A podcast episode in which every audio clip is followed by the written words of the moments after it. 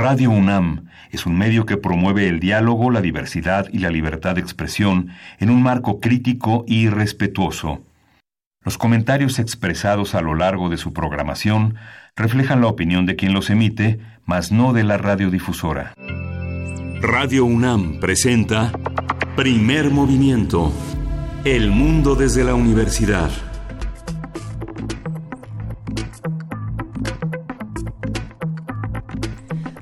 Buenos días, son las 7 de la mañana con 6 minutos. Hoy es viernes, es primero de febrero. Queridísima Berenice Camacho, muy buenos días. Luisa Iglesias, buenos días. ¿Cómo están? ¿Cómo están allá afuera en esta Ciudad de México y más allá desde donde nos escuchan? Pues feliz viernes, inicia febrero, bienvenido sea. ¿Qué, qué tal les pintó este, este mes que ya se acabó, enero? Ay, se sintió como tres meses, ¿no? O algo así, aunque se fue muy rápido. Como seis. Sí, fue como un eh, enero condensado, ¿no? O sea, denso, muy, pesado. Muy denso, con muchísimas noticias y por supuesto había que cerrarlo con... Como empezó. Literal, con dinamita. Creo que es un día importante con muchas noticias. ¿Con qué podríamos amanecer esta mañana, Bere? Pues yo les quisiera eh, contar de algo que me llamó la atención y que tiene pues sus tintes más bien positivos. El día de ayer dio inicio el primer Parlamento de Mujeres en esta ciudad, en la Ciudad de México. Esto se llevó a cabo en el salón del Congreso Capitalino de Donceles, en el salón de actos de, la plenaria, pues. Eh, y pues bueno, lo, interesante es que se congregaron distintas, eh, bueno, las mujeres que ocupan un cargo de diputada en la Ciudad de México. Sobre todo resalta la presencia de Paula Soto, ¿no? Como artífice, como eh, aquella que reunió distintos esfuerzos, no solamente ella, sino que se dieron cita muchísimos perfiles, eh, perfiles interesantes para, pues, en este esfuerzo colectivo de tener viabilidad, eh, pues, en la integración de este Parlamento. Lo que, pues, se espera que ocurra es que se genere una agenda legislativa en la Ciudad de México con eh, pues esta visión de paridad de género y de justicia eh, para pues eh, eliminar también la violencia de género vaya como encaminado hacia hacia esas luchas. Y pues bueno aplaudimos por supuesto esta iniciativa. Qué les parece a ustedes pues lo que ocurrió ayer en San Lázaro estuvo muy emotivo también. Muchas de las mujeres llevaban portaban estos pañuelos verdes que son pues representativos de la lucha por la por un aborto seguro y legal no así es por la elección que uno puede tener de su propio cuerpo, el derecho a que nuestro cuerpo sea nuestro cuerpo. Así es. Interesante. Ay, es que sí, eh, yo creo que es una buena nota para, para cerrar este 31 de enero y comenzar un nuevo mes. Eh, sin embargo, también teníamos esta otra que seguramente los que nos escuchan ya hacen comunidad con nosotros, la estuvieron siguiendo la tarde de ayer, amanecieron con ella en los distintos cortes informativos, probablemente esté en distintas primeras planas de, de los periódicos y es este artefacto explosivo que se, se, encontraba en el interior de una camioneta, en el acceso de la puerta 4 de la refinería de Salamanca en, Guanajuato. Como bien sabrán ya para este momento, esta camioneta venía acompañada de una manta con una amenaza fuerte Andrés Manuel López Obrador al presidente, eh, donde se le exigía por parte de El Marro que eh, pues saliera, digamos, de, de estos temas. Y, me parece que es grave, también fue grave la manera en la que se comunicó toda esta noticia a lo largo de, del día de ayer, Berenice. Así es, eh, este personaje eh, que apodado El Marro, que es el líder del cártel de Lima, ¿no? un cártel que opera en el Bajío, particularmente pues ahí en Guanajuato. Entonces, bueno, una, uno de los puntos importantes decir que después eh, lo que se está rescatando es que este cártel salió a través de redes sociales, algo muy curioso, a decir que ellos no habían sido, que no, no se adjudicaban pues esta amenaza, amenaza eh, pues aquellos que estén involucrados en este alto alguachicol, ¿no? Alguachicoleo, eh, pues evidentemente, tal vez no con nombre y apellido, pero evidentemente dirigida al presidente y a todo su equipo que está haciendo este esfuerzo. Y pues bueno, algo, algo pues interesante también es saber eh, o ver la, la reacción del presidente cuando dice, pues no, no voy a tener más seguridad. No voy a ampliar mi seguridad eh, personal, voy a seguir como estoy. Quien, quien hace la justicia no tiene nada que temer, ¿no? Bueno, esas son las, las parte de las declaraciones que dijo el presidente. Pero bueno, ahí está este tema que además ha rondado, ¿no? Desde el inicio las discusiones sobre qué tanta seguridad debe tener una, un personaje como pues el presidente de la República en un contexto como el mexicano, ¿no? Y qué tipo de información tenemos que tener los que estamos del otro lado, no solamente los de medios de comunicación, sino toda la sociedad que está al pendiente de una nota como esta donde de pronto se dijo es una falsa alarma, no hay nada, y, hasta ahí nos quedamos algunos y de pronto fue como, ah, no, ¿cómo creen? No, pues sí, resulta que sí. Entonces, eh, el decir no sé, bueno, sí, bueno, no, bueno, eh, tratar de, reunir la mayor información posible antes de salir a dar comunicados, eh, que es algo que, bueno, se ha criticado mucho en esta manera de, de gobernar de Andrés Manuel López Obrador y de todo un, un, gabinete que pronto dicen, bueno, lo decimos, no lo decimos, cómo lo decimos, qué palabras utilizamos. el lenguaje es importante en un, en un momento como este. Y pues estar pendientes de ver qué es lo que pasa aquí, pero con buenas noticias, con noticias difíciles, con malas noticias también. Empezamos este primero de febrero y empezamos contándoles que el programa va a estar bueno. El programa, el programa va a estar bueno, el programa sin duda es de viernes. Eh, vamos a tener nuestro cineclub de cada 15 días. Nos preguntamos por qué Cuarón. ¿Por qué Alfonso Cuarón en esta conversación con José Luis Ortega, quien es fundador y editor de la revista Cinefagia, crítico e investigador especializado en cine? Y cuando nos preguntamos por qué Cuarón, eh, justamente José Luis se refiere a las películas, eh, a ver, son Gravity, Gravedad y... Gravity, Los Hijos del Hombre, Los, Hijos del Hombre, Children, of, Men. Son dos películas... Y Roma. Y Roma, por, supuesto, que eh, le han dado como esta carrera a Alfonso Cuarón. Cada quien tendrá la suya. Si a mí me lo preguntan, yo voy a insistir en que quiero hablar del prisionero de Azkaban, que me parece que es la más divertida. Y no me importa. yo también soy fan, soy fan en general de Harry Potter y creo que esa peli es de las mejores. Sí, sí, sí, yo soy muy fan también, pero sí me gusta más, yo me voy más como si, si fuera eh, por mí premiar su mejor película sería eh, Los hijos del hombre, Children of Men. Es una gran, gran película distópica donde los seres humanos dejamos de eh, reproducirnos, ¿no? Finalmente, ya, ya las mujeres ya no pueden tener por alguna cuestión extraña, ya no pueden embarazarse. Que además muchos dicen que esta película fue la que le dio el, argumento a Blade Runner 2049, que fue como la, la, predecesora. Vamos a ver qué nos cuenta José Luis Ortega. Tenemos también en nuestra nota nacional el expediente del caso Colosio desclasificado. Esta es una nota que no se pueden perder. Vamos a estar platicando con Laura Sánchez Ley, autora de Aburto, Testimonios desde Almoloya, El infierno de hielo y parte de la Unidad de Investigación Periodística de Mexicanos contra la Corrupción y la Impunidad. Una investigación de verdad sin duda fundamental para entender un poco del pasado y del presente de nuestro país. Así es, y ahora que hemos estado tocando tanto el tema de los archivos, del acceso a la información, ¿no? Con el tema del CISEN también, pues bueno, viene esta desclasificación del archivo de el caso Colosio y pues estaremos platicando del mismo.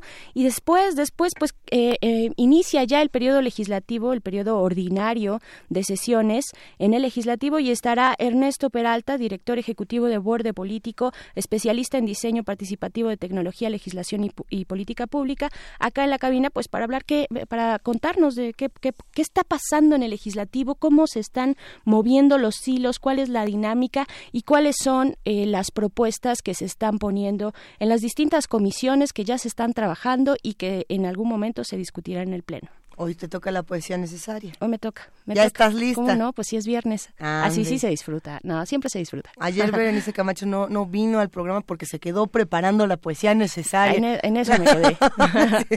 no, qué bueno que, hoy estamos juntos, Berenice. Hay que aprovechar este brevísimo instante para decir que Miguel Ángel Quemay no va a estar el día de hoy en, en la cabina, pero le mandamos un gran abrazo y nos escuchamos el lunes. El lunes porque tendremos una mesa el día de hoy que cierra viernes para que empecemos la próxima semana con todo y esta mesa nos va a dejar muy contentas, Berenice.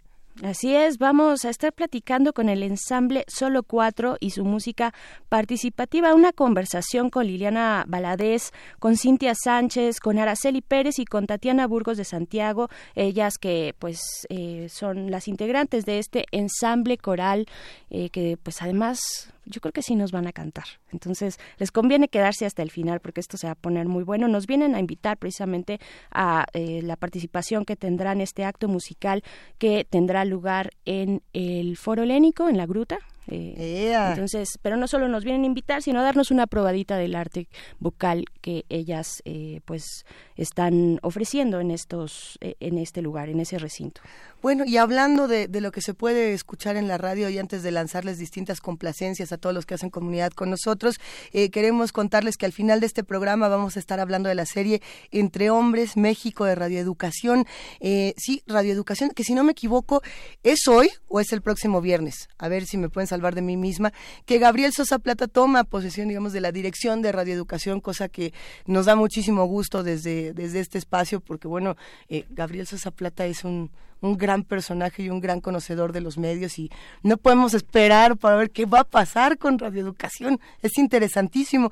Y bueno, una de las grandes productoras y, y de las más eh, reconocidas en nuestro país por su trabajo en radioeducación y en otros espacios es Pita Cortés. El día de hoy vamos a estar platicando con ella y será un gusto cerrar así primer movimiento. Pero hoy además es viernes de complacencias, Berenice. De complacencias. Vamos a escuchar de Karen O, Bullet with Butterfly Wings. Esa, nada más para contar, ese es un cover ¿A quién le gustaban los Smashing Pumpkins? De los ah, que yo levanto la mano. Eh, todos, sí, allá todos, mira, mira. Bueno, Karen O eh, era, seguirá siendo la vocalista de los Yeah Yeah Alguien que me diga si todavía sí, existen bueno, Sí, yo creo que se juntan de pronto, se echan sus palomazos, pero ella está haciendo como su carrera más bien independiente, bueno, como solista, ¿no? Que también le ha ido muy bien. Y muchas participaciones tiene. Así es. Y ayer apareció esta canción, eh, este cover a los Smashing Pumpkins que está bastante bueno. Y si tienen complacencias, recuerden mandarlas a primer movimiento, arroba, no, primer movimiento unam, arroba gmail.com. Y hoy hay radioteatro también. Hoy hay todo. Sí, hay todo. Hoy hay todo. Viene cargado. Vamos a escuchar esto. Regresamos. Esto es primer movimiento. The world is a vampire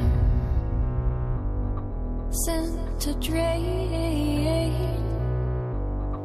secret destroyer hold you up to the flames. And what do I get for my pain? Betrayed desires and a piece of the game.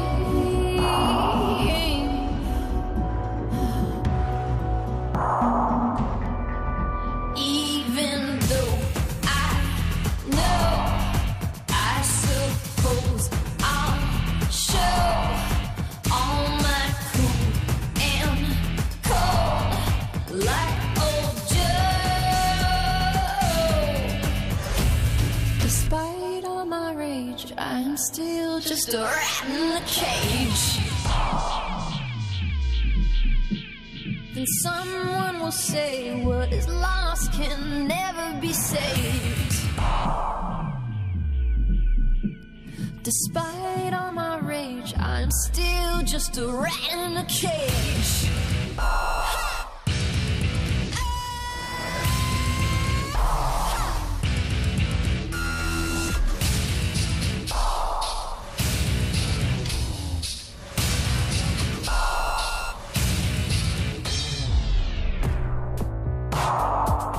Now I'm naked, nothing but an animal.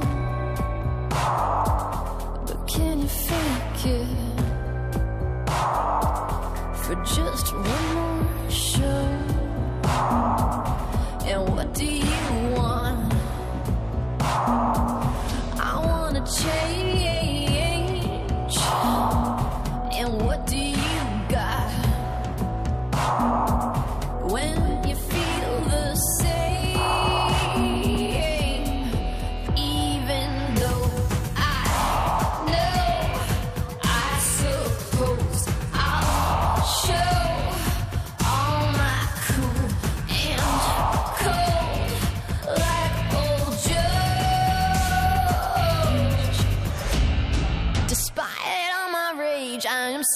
Just a rat in a cage.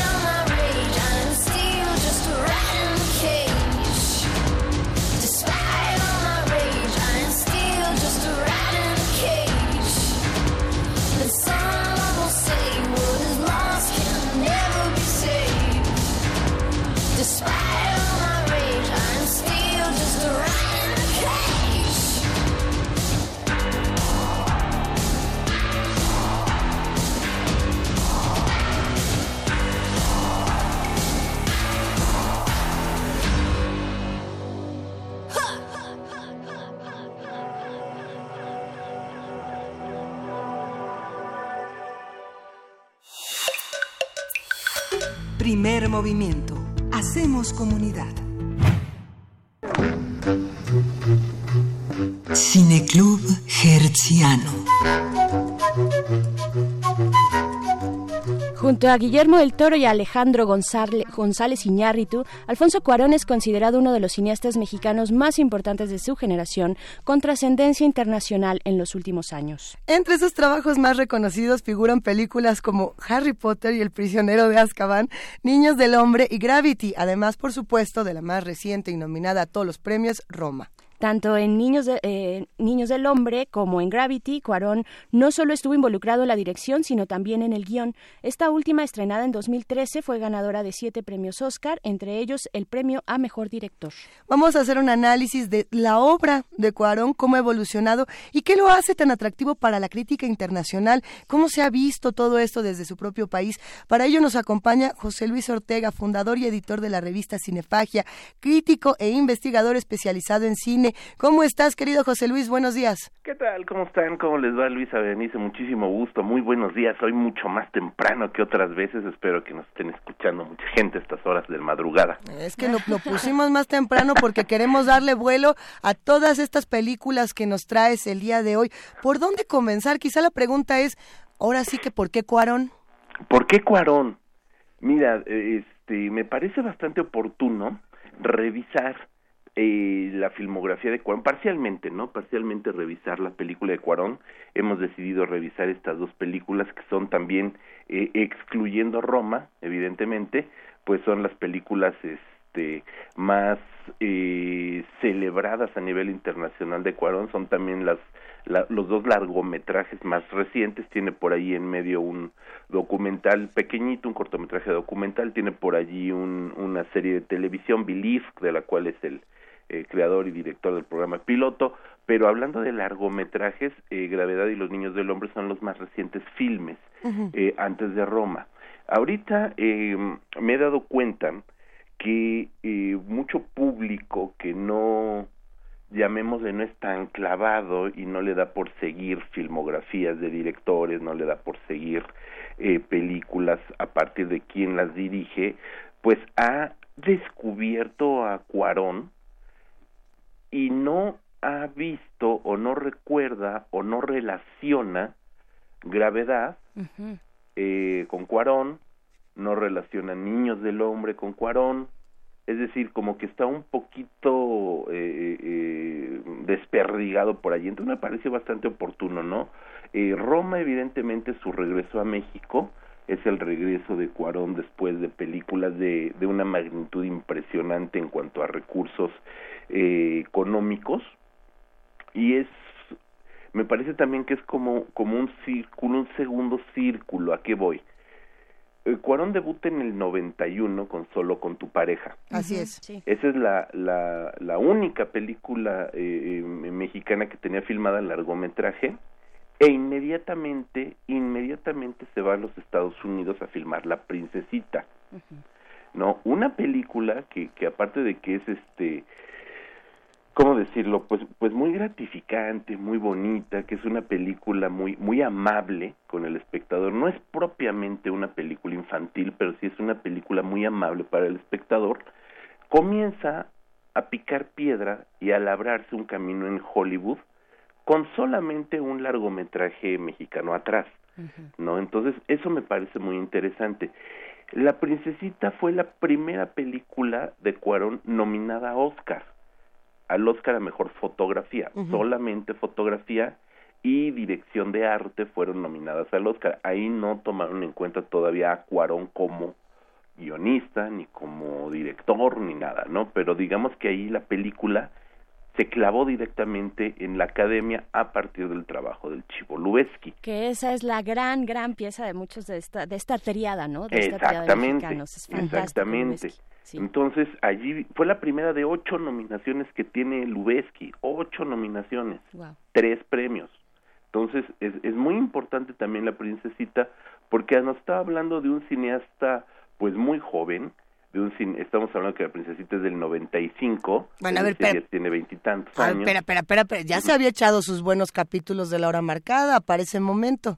Sí, no, no, sí, la hora marcada ya ya había sucedido incluso antes de solo con tu pareja. Ajá. O sí. sea, Hora Marcada es una es una serie de televisión que arranca en los 80 y para para para solo con tu pareja cuando debuta en cine ya había pasado Hora Marcada. O sea, la Hora Cierto, Marcada es todavía cierto, anterior a su carrera cinematográfica, Sí, sí. ¿no? Ahí es donde comienza a ser como oficio, eh, por llamarlo así. Callo. Después de La Princesita viene Grandes Esperanzas, esta adaptación literaria que también se convierte en un golpe de crítica eh, fuerte, muy interesante. Y después de esas dos películas hollywoodenses, ganadoras, medianamente taquilleras, no fueron los grandes hitos de taquilla tampoco, regresa a México a filmar y tu mamá también.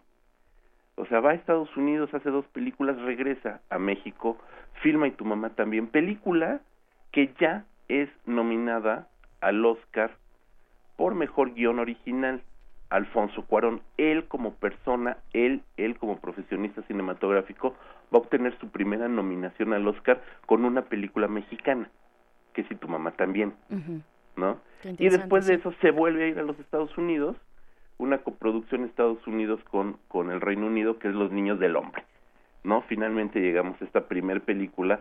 Me y quise empezar con Niños del Hombre, porque si ponemos un poco atención entre Niños del Hombre, Gravedad y eh, evidentemente Roma, eh, hay un tema que se repite de distintas maneras, desde distintos puntos de vista, que es la maternidad. ¿no? Sí. Niños del Hombre nos narra una historia eh, apocalíptica en un futuro pues cada vez más inmediato, que es el año 2027, donde se ubica la, la película, que ha tenido una, eh, ¿cómo llamémosle? Una sequía de niños, ha habido una pandemia de infertilidad en el mundo, no hay niños, ya no- hace eh, prácticamente 19 años que no nace un niño en el planeta Tierra, el último niño que ha nacido tiene ya 18 años y muere. Baby Entonces Diego, la ¿no? muerte de este niño, Ujú. ¿mandé? Baby Diego. Ajá, exacto. Entonces, Sí, sí. la muerte de este niño pues va a provocar una serie de reacciones a nivel eh, político, a nivel social, a nivel de revueltas, a nivel revolucionarias, etcétera, etcétera. Y en ese contexto caótico es donde vamos a encontrar a Teo, que es interpretado por Cliff Owen, eh, Teo Farón. Él fue un activista político que perdió a su hijo en esta pandemia que te comento, eh, perdió a su esposa como, como consecuencia de, de, de, esta pérdida del hijo, pues viene una ruptura, se convierte en una persona sumamente cínica, pero también sumamente eh, ensimismada, una persona que mira hacia su interior, una persona devastada, ¿no? Entonces, esa película va a ser una de va a ser la primera película que sí rompe, ¿no? Y yo me atrevo a decir que es el punto de quiebre de eh, Cuarón, ¿no? Porque va a comenzar con un lenguaje cinematográfico mucho más pulido. Vamos a ver que tiene una eh, un, un diseño de producción mucho más trabajado. Tiene una fotografía de Manuel Lubezki, del Chivo sí. nuevamente, prodigiosa, donde comienza a hacer uso de los planos secuencia para narrar la historia. Es decir, estos planos que son largos, largos, largos, y que nos van a permitir estar de manera más cercana, más íntima, relacionados con el personaje, y que nos van a poner prácticamente como espectadores hombro con hombro con el personaje, y sentir el peso emocional de estos personajes, ¿no? Sí. Esto me parece verdaderamente un hallazgo también eh, muy autoral de Cuarón, sin ser una película netamente autoral, porque el guion lo trabaja Alfonso Cuarón, pero no es un guion original de él. Sí. De hecho, está basada en una novela. Exactamente. Ajá, es una novela de P.D. James, una novela de ciencia ficción que tiene, como todas las producciones estadounidenses, muchas manos metiéndole eh, cortes y recortes y adaptaciones a la novela. tiene cinco guionistas. Uno de esos cinco guionistas este, es Alfonso Cuarón, es decir, no es una película netamente autoral. Y, y, la, y la novela es, es muy similar a, a lo que se ve en la pantalla, sí tiene una similitud importante. Y Cuarón lo que hace es que la lleva a, a- a escena de una manera, como bien dices, eh, muy respetuosa, ¿no? Pero al mismo tiempo sabe cómo leer esta novela y ponerla a partir de la fotografía y otra cosa bien interesante, del sonido. Ajá, Para sí, Cuarón el sonido se va a convertir también en una pieza fundamental sí.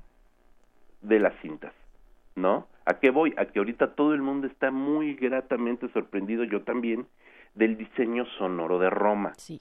Todo el diseño sonoro de Roma que es envolvente y que en una en una bocina escuchas los trastes de la cocina y en otra escuchas a los niños y en otra escuchas a la mamá.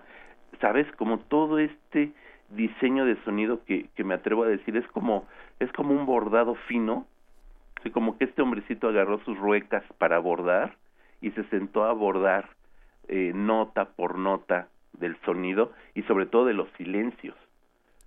Claro, Porque es aquí hay algo bien impresionante lo que interesante. hace, sí. El- el- la pista de sonido de la película incluye los silencios. Y para Cuarón los silencios narran en escenas o en ocasiones más que los propios sonidos.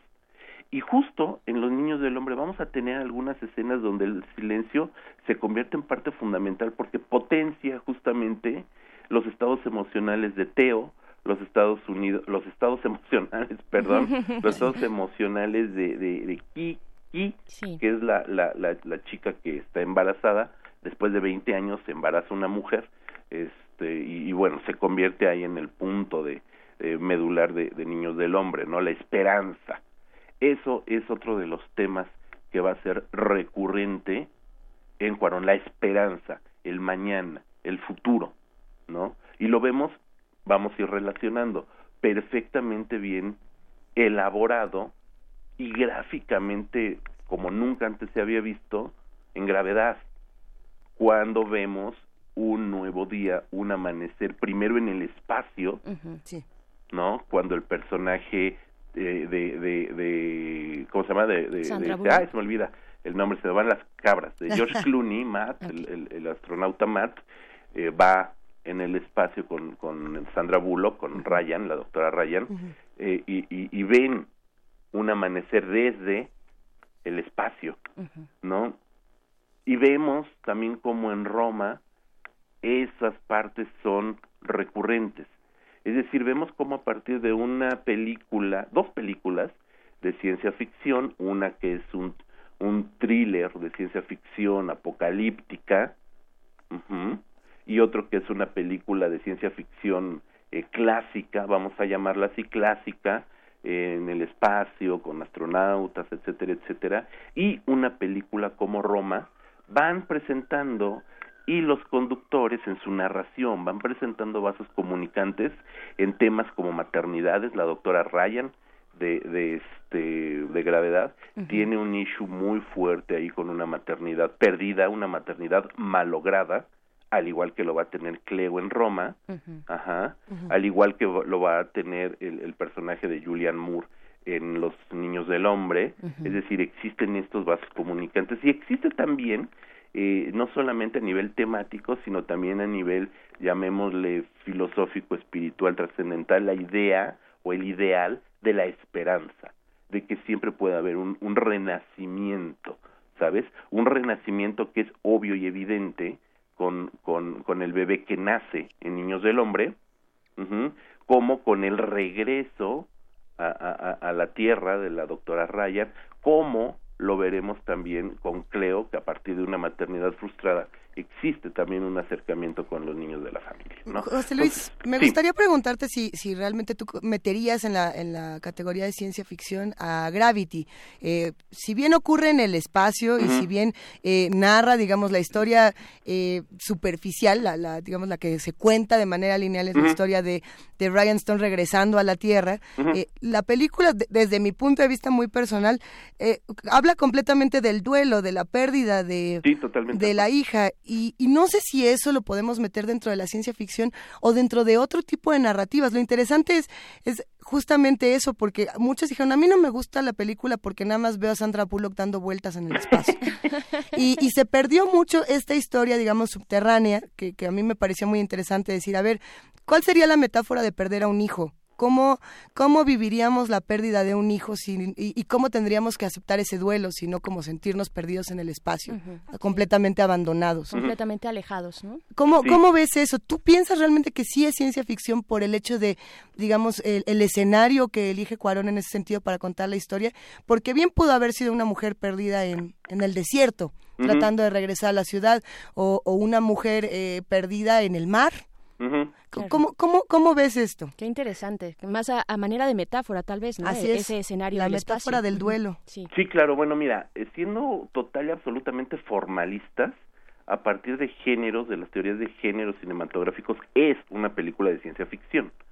El cine de ciencia ficción como género va a utilizar eh, modelos eh, narrativos, modelos visuales, una serie de reglas a las que se ajusta y en ese sentido, en el sentido total y absolutamente de género, sí es una película de ciencia ficción porque nos está metiendo en, eh, en, en el espacio, en naves espaciales, toda la, toda, toda, toda el- la gran trama de la Sí. película pues se lleva a partir de este de estar en el espacio, de evidentemente podría haberse narrado en, en el camión de máxima velocidad y Sandra Bullock manejando por como loca por toda la, la, la- la Ujú. ciudad, pues sí, se hubiera podido, hubiera podido ser este llevada a partir de un barco, sí también, ¿no? Speed, ahí- Speed Gravity. Sí, y ahí, y ahí este, nada más, y mucho más rápido, lo que pasa es que no nos damos cuenta porque está en el espacio, pero van a 3.000 kilómetros por hora, ¿no? que lo dice la película, ¿no? Vamos a 3.000 Sí. kilómetros por hora. Entonces, Exacto. este, es super speed. Entonces, este, sí, a nivel, a nivel formal, hay que decirlo, a nivel formal, sí es una película de ciencia ficción, como 2001, este maravilloso ensayo filosófico de Stanley Kubrick sobre la humanidad y la trascendencia, también es ciencia ficción. Digo, en ese sentido, pues sí, o sea, es una película de ciencia ficción. Lo que hace Cuarón, como hizo Kubrick, es utilizar la narrativa de un género cinematográfico, bien lo dicen, bien lo dicen, chicas, como una metáfora. Así es. Sí.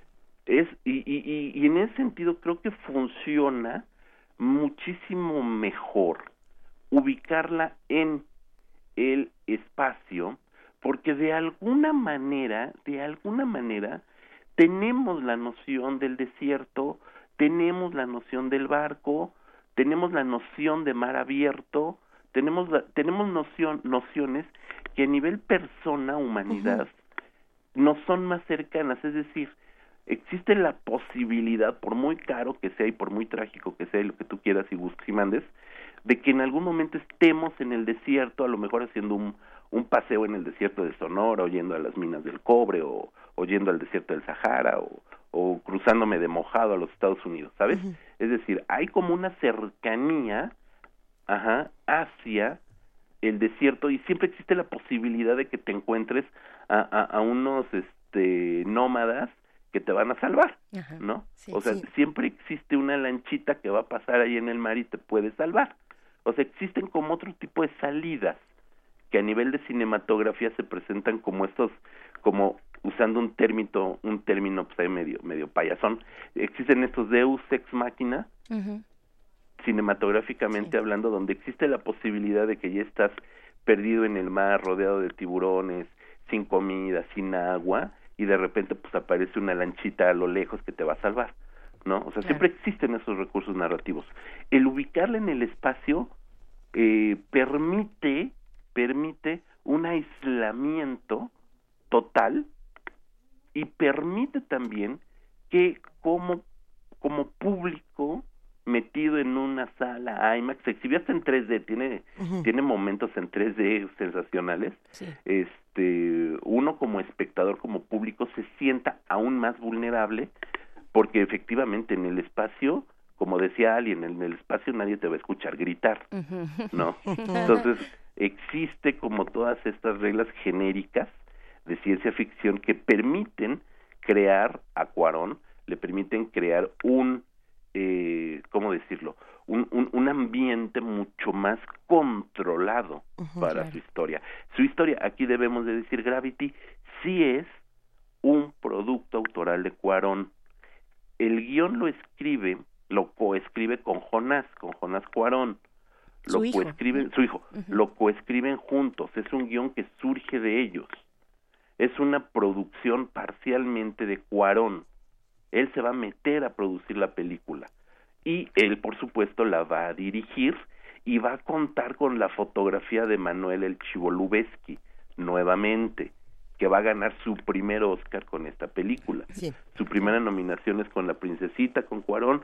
Su primer premio obtenido es con Gravedad, con Cuarón. Es decir, es una mancuerna total y absolutamente autoral. Entonces, Gravity, digamos que, que continúa ya con los temas, con los tópicos propios de Cuarón, como bien dices, el duelo, la maternidad frustrada, la idea de una esperanza, la idea de que hay un mañana, etcétera, etcétera eh, que no es para nada romántico, o sea, al final tampoco se ve como, como una salida romántica, ni, ni positiva, ni mucho menos optimista.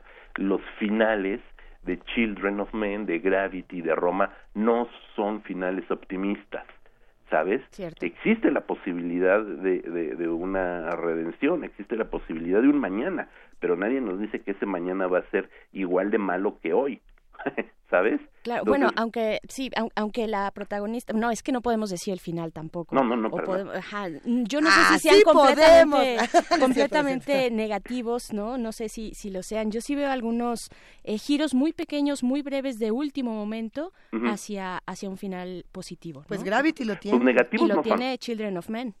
O sea, negativos no son, pero tampoco son este Sí, sí, no- o- optimistas. sí. O, o- o sea, son son positivos, pues digamos porque existe esta posibilidad del mañana. Exacto. No son optimistas porque no te están dando un final feliz. No son negativos porque no son dramáticos, o sea, no no, son trágicos. Eso, eso. eso. O sea, lo que lo- a lo que voy es que no son optimistas, no están diciendo, "Viva, mañana todo va a ser mejor." Pero hay un mañana finalmente. Sí, hay ¿no? un mañana. Ajá. Eso sí. O sea, finalmente hay un mañana puede o no ser mejor, no sabemos. No sabemos qué va a pasar con el niño del hombre, no vamos a saber qué pasa con, con, con la doctora Stone, no vamos a saber qué pasa con Cleo. O sea, van a tener un mañana, pero no sabemos si ese mañana va a ser mejor o peor. No como otras películas mucho más convencionales, Claro. donde fueron felices para siempre, ¿no? Sí. Entonces, en ese sentido, creo que también eh, Alfonso Cuarón es un cineasta que eh, se respeta mucho a sí mismo, respeta mucho su obra como para vender un final feliz, ¿sabes? O sea, no, no, no está trabajando con un material como La Princesita, donde evidentemente es un cuento infantil, donde está perfectamente bien estructurada la película, pero tiene que tener un final feliz, porque ese es el final de la, de, de, de la princesita, de la narración clásica, del cuento clásico, y de las 25 otras eh, apropiaciones cinematográficas del relato, ¿no? Entonces, en ese sentido, sí sabemos, ¿no?, qué es lo que va a, a- a acontecer.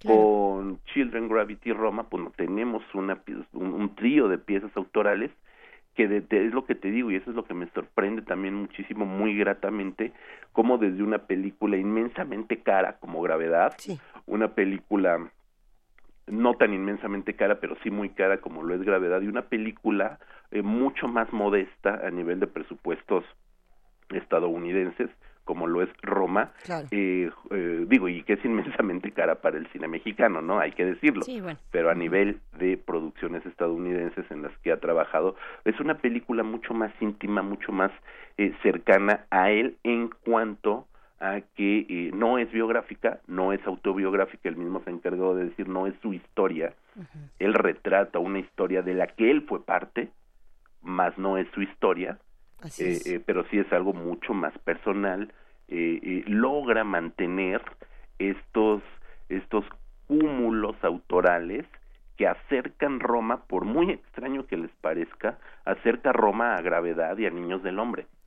Sí se Perfecto. convierte en un, en un, en un universo autoral eh, cohesionado Así no es. nos dejemos llevar por porque porque Roma es una película estructuralmente y cinematográficamente muy cercana al neorrealismo italiano porque Gravity es una película de ciencia ficción clásica, por eso dije clásica, o porque Sí. Children of Men es una película apocalíptica.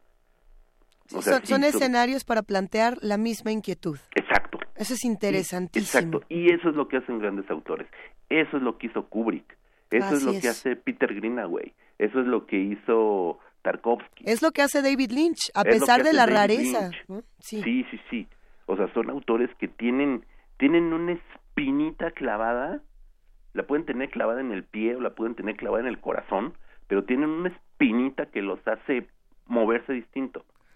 Y volver y de volver la sobre el película tema. crean esos universos eh, personales. José Luis Ortega, ¿crees que podamos darle una segunda parte a estas inquietudes para seguir hablando eh, justamente de estos directores que tienen un mismo tema, un leitmotiv en su obra y que lo llevan a cabo en distintos escenarios, como el caso de Lynch, como el caso de Tarkovsky, etcétera?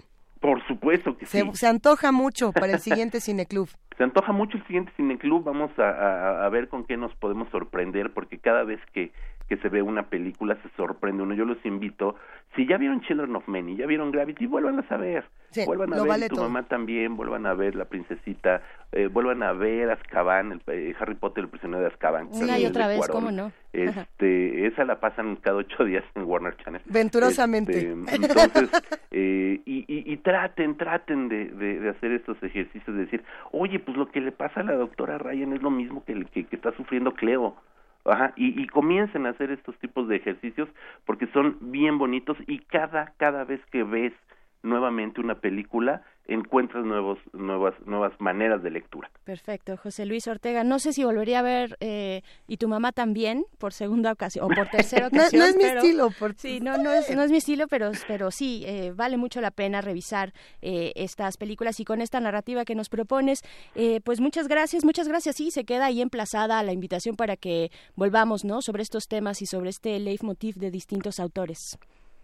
Pues sí, ahí está la invitación Perfecto. abierta. Luisa Berenice, muchísimas gracias, ha sido un gusto como siempre. Un abrazote, queridísimo. Solamente Nos vemos decir, pronto. Perfecto, solamente decir que en la Cineteca se va a proyectar a partir del 22 de febrero, eh, pues eh, el trabajo, el trabajo cinematográfico de Cuarón eh, que realizó desde el inicio, desde el CUEC en la UNAM hasta Roma. ¿no? Con eso nos quedamos a ver si ponen la hora marcada, nada más por no dejar. Eh, vamos a escuchar música y esta, porque nuestra productora Fría dijo, ahora se las voy a poner bien difícil, Sí. se llama algo así como Girth Nalon Ishq de Malkit Sain. ਗੋੜੀ ਨਾਲੋਂ ਇਸ਼ਕ ਮਿੱਠਾ। ਹੋ ਗੋੜੀ ਨਾਲੋਂ ਇਸ਼ਕ ਮਿੱਠਾ। ਰੱਬਾ ਲੱਗ ਨਾ ਕਿਸੇ ਨੂੰ ਜਾਵੇ। ਗੋੜੀ ਨਾਲੋਂ ਇਸ਼ਕ ਮਿੱਠਾ। ਹੋ ਗੋੜੀ ਨਾਲੋਂ ਇਸ਼ਕ ਮਿੱਠਾ। ਗੋੜੀ ਨਾਲੋਂ ਇਸ਼ਕ ਮਿੱਠਾ। ਹੋ ਰੱਬਾ ਲੱਗ ਨਾ ਕਿਸੇ ਨੂੰ ਜਾਵੇ। ਗੋੜੀ ਨਾਲੋਂ ਇਸ਼ਕ ਮਿੱਠਾ।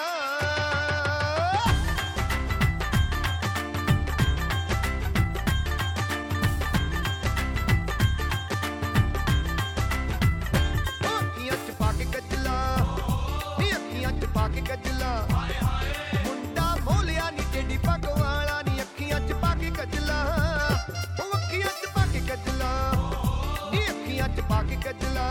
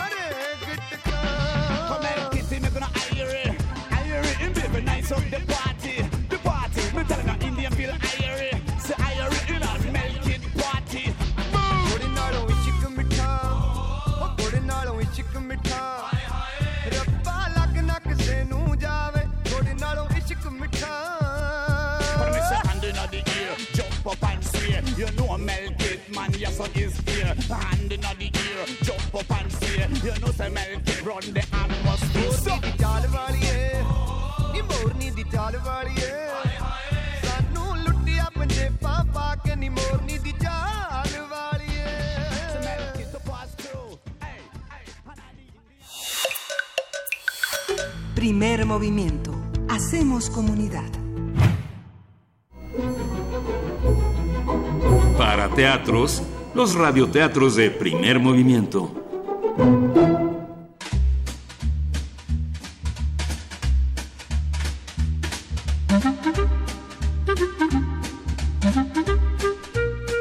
Canastitas en serie 1946 de Bruno Traven, adaptación de Nelia Carten Pinzón, de la serie Canastas de Cuentos Mexicanos, editorial Selector.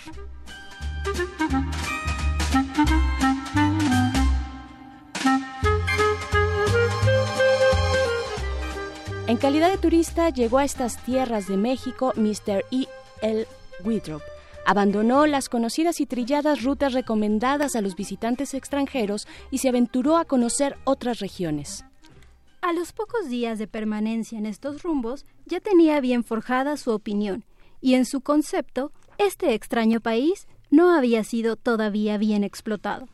Y así llegó un día a un pueblecito del estado de Oaxaca. Caminando por la polvorienta calle principal se encontró con un humilde campesino sentado en cuclillas a la entrada de su ca- jacal. El campesino estaba ocupado haciendo canastillas de paja y otras fibras recogidas en los campos tropicales que rodean el pueblo. El material que empleaba no solo estaba bien preparado, sino ricamente coloreado con tintes que el artesano extraía de diversas plantas e insectos por procedimientos conocidos únicamente por los miembros de su familia. Esta pequeña industria no le bastaba para sostenerse. En realidad, vivía de lo que cosechaba en su milpa, tres y media hectáreas de suelo no muy fértil, hacía canastas cuando terminaba su quehacer en la milpa para aumentar sus pequeños ingresos. En cada una se admiraban los más bellos diseños de flores, mariposas, pájaros, ardillas, antílopes, tigres y una veintena más de animales habitantes de la selva.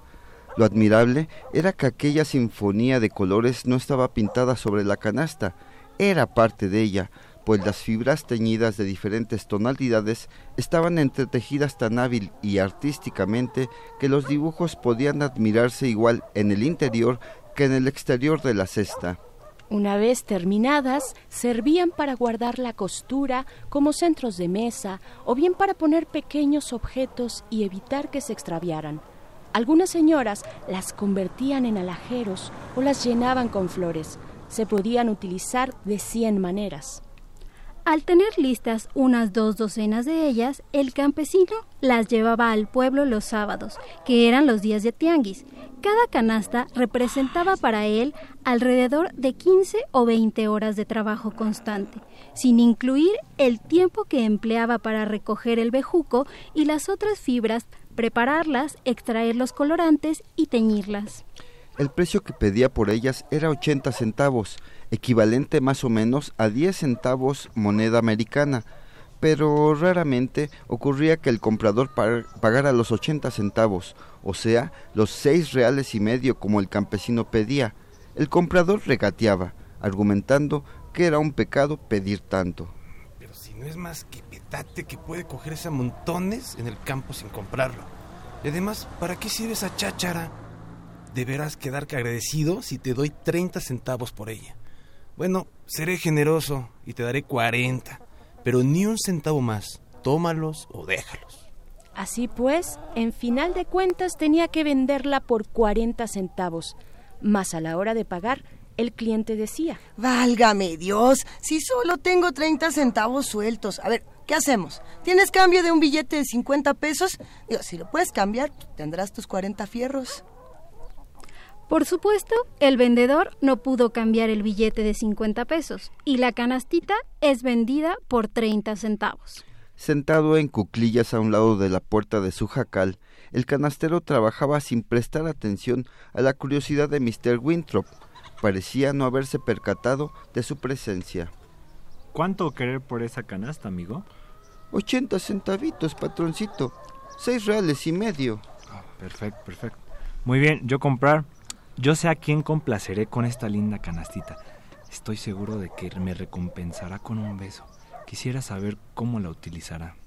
Había esperado que le pidiera por lo menos cuatro o cinco pesos. Cuando se dio cuenta de que el precio era tan bajo, pensó inmediatamente en las grandes posibilidades para hacer negocio que aquel miserable pueblecito indígena ofrecía para un promotor dinámico como él. A- amigo, eh, eh, si yo comprara 10 canastas, eh, ¿qué, qué precio usted dar a mí? El canastero vaciló durante algunos momentos, como si calculara, y finalmente dijo, Si compra usted 10, se las daré a 70 centavos cada una, caballero. Em, muy bien, amigo. Ahora, mm, si yo comprar mm, aproximadamente un ciento, ¿cu- ¿cuánto costar? El vendedor, desprendiendo la vista solo de vez en cuando de su trabajo, dijo cortésmente y sin el menor destello de entusiasmo, En tal caso, se las vendería por 75 centavitos cada una. Mr. Winthrop compró 16 canastitas, todas las que el canastero tenía en existencia. Ya no solo estaba convencido de conocer al país perfectamente, sino de haberlo visto todo, de haber penetrado el carácter y costumbres de sus habitantes y de haberlo explorado por completo. Así pues, regresó al moderno y bueno New York, satisfecho de encontrarse nuevamente en un lugar civilizado.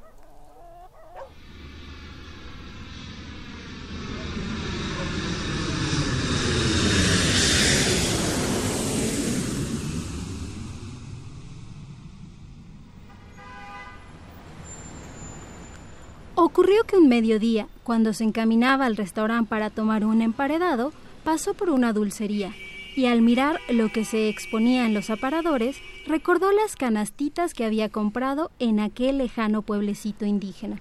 Apresuradamente fue a su casa, tomó las cestitas que le quedaban y se dirigió a una de las más afamadas confiterías para decirle al, al confitero Mr. Campbell. Vengo a ofrecerle las más artísticas y originales cajitas, si así, las, si así quiere llamarlas, y en las que podrá empacar los chocolates más finos y costosos para los regalos más elegantes. Véalas y dígame qué opina. El dueño de la dulcería las examinó y las encontró perfectamente adecuadas para cierta línea de lujo, convencido de que en su negocio, que también conocía, nunca se había presentado estuche tan original, bonito y de buen gusto.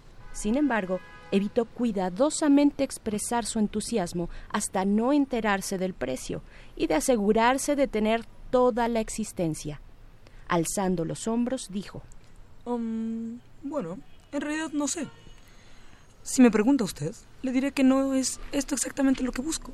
En cualquier forma, podríamos probar. Desde luego, todo depende del precio. Debe usted saber que nuestra línea, la envoltura, no debe costar más que el contenido. Ofrezca usted. ¿Por qué no me dice usted en números redondos cuánto quiere? Mire usted, Mr. Campbell, toda vez que he sido yo el único hombre suficientemente listo para descubrirlas y saber dónde pueden conseguirse, las venderá al mejor postor. Comprenda usted que tengo razón. Sí, sí, desde luego. Pero tendré que consultar el asunto con mis socios. Véngame a ver mañana, a esta misma hora, y le diré lo que hayamos decidido. A la mañana siguiente, cuando Mr. Winthrop entró en la oficina de Mr. Campbell, este último dijo, Hablando francamente, le diré que yo sé distinguir las obras de arte y estas cestas son realmente artísticas. Nosotros no vendemos artes, sino dulces. Considerando que solo podremos utilizarlas como envoltura de fantasía para nuestro mejor praliné francés, no podemos pagar por ellas el precio de un objeto de arte. Para mí solamente son una envoltura de alta calidad, hecha mano, pero envoltura al fin. Lo más que pagaremos por ellas será un dólar y, un dólar y cuarto por cada una y ni un centavo más. ¿Qué le parece? Si quieren ustedes saber qué fue, cuál fue la respuesta, quédense con nosotros después de la pausa. Síguenos en redes sociales. Encuéntranos en Facebook como Primer Movimiento y en Twitter como arroba PMovimiento. Hagamos comunidad.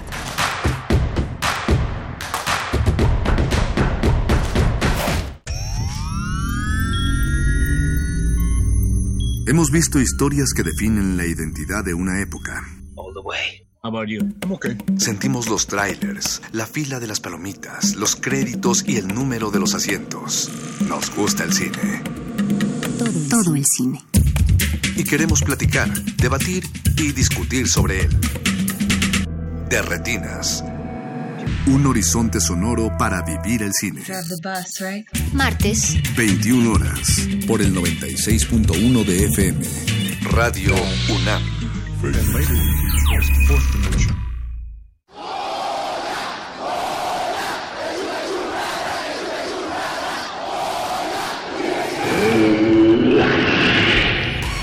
¿Te identificaste? Identifícate con Fundación UNAM y ayuda a becar a miles de alumnos universitarios. Súmate 5340-0904 o en www.funam.mx. Contigo hacemos posible lo imposible. La fortaleza de los mexicanos está en la unión, porque somos uno cuando se trata de ayudar a los demás, de darle lo mejor a nuestras familias y de trabajar para que a México le vaya bien. Gracias por tu confianza. Hoy queremos decirte que tu bienestar es lo más importante para nosotros. Por eso nos vamos a esforzar cada vez más. Ese es nuestro mayor compromiso y lo haremos con responsabilidad y un profundo amor por México. PRI. Arte Moderno abre sus puertas a la exposición Adictos a Remedios Varo, Nuevo Legado 2018, conformada por 250 dibujos, cerca de 30 carpetas, 225 libros y unos 220 objetos personales seleccionados de su archivo. Además, 311 libros que tratan sobre su obra. Adictos a Remedios Varo, Nuevo Legado 2018, se puede visitar en el Museo de Arte Moderno Chapultepec, Ciudad de México. Mentalismo, correspondencia, vibración, polaridad, ritmo, causa-efecto y género. Los siete principios del Kibaleón relatados desde la mitología contemporánea. Jueves de Teatro de Radio UNAM te invita a una explicación escénica del funcionamiento del universo en la puesta en escena Kibaleón. Una charla entre Hermes, Buda, Heráclito y Lucifer. Dramaturgia y dirección, Sergio Rued. Todos los jueves de febrero a las 20 horas en la sala Julián Carrillo de Radio UNAM. Adolfo Prieto 133 en la Colonia del Valle, cerca del Metrobús Amores. Entrada libre. Todo fluye y refluye. Todo tiene sus periodos de avance y retroceso. Todo asciende. Radio UNAM. Experiencia sonora.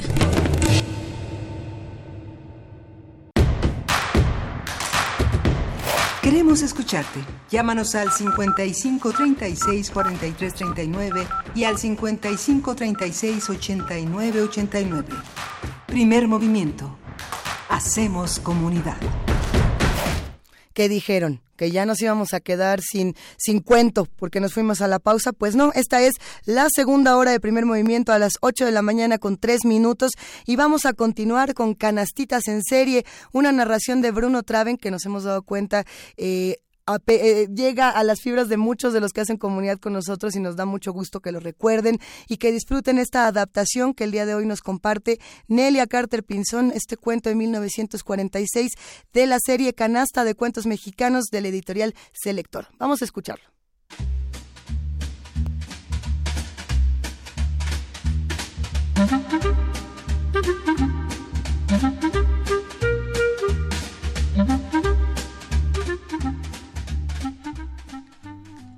Lo más que pagaremos por ella será un dólar y cuarto por cada una, y ni un centavo más. ¿Qué le parece? Hizo un gesto como si le hubieran golpeado la cabeza. El confitero, interpretando mal el gesto de Mr. Winthrop, dijo rápidamente. Eh, bueno, bueno. No hay razón para disgustarse. Tal vez podamos mejorarla un poco, digamos unos 50 la pieza.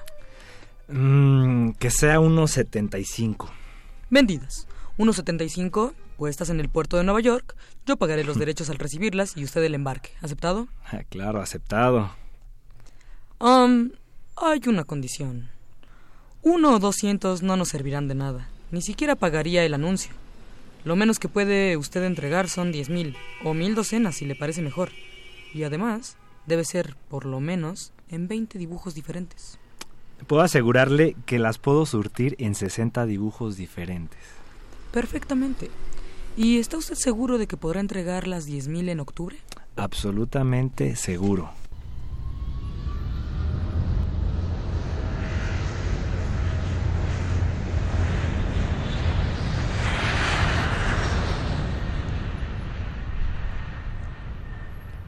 Mr. Winthrop firmó el contrato y emprendió, el viaje de regreso al pueblecito para obtener las 12 las canastas.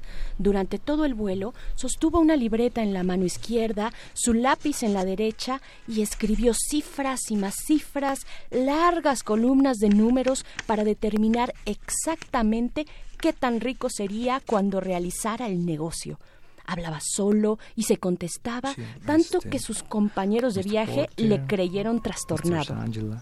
Ahora, agreguemos otros cinco centavos para gastos imprevistos. Y así estaremos completamente a salvo. Sumando todo ello, ¿dónde está otra vez ese lápiz? Ah, aquí está, aquí está. La orden es por mil docenas. Magnífico. Me quedan alrededor de veinte mil dólares limpiecitos. ¡Caramba! Sería capaz de besarlos. Después de todo, esta república no está tan atrasada como parece. En realidad es, es un gran país, ¿eh?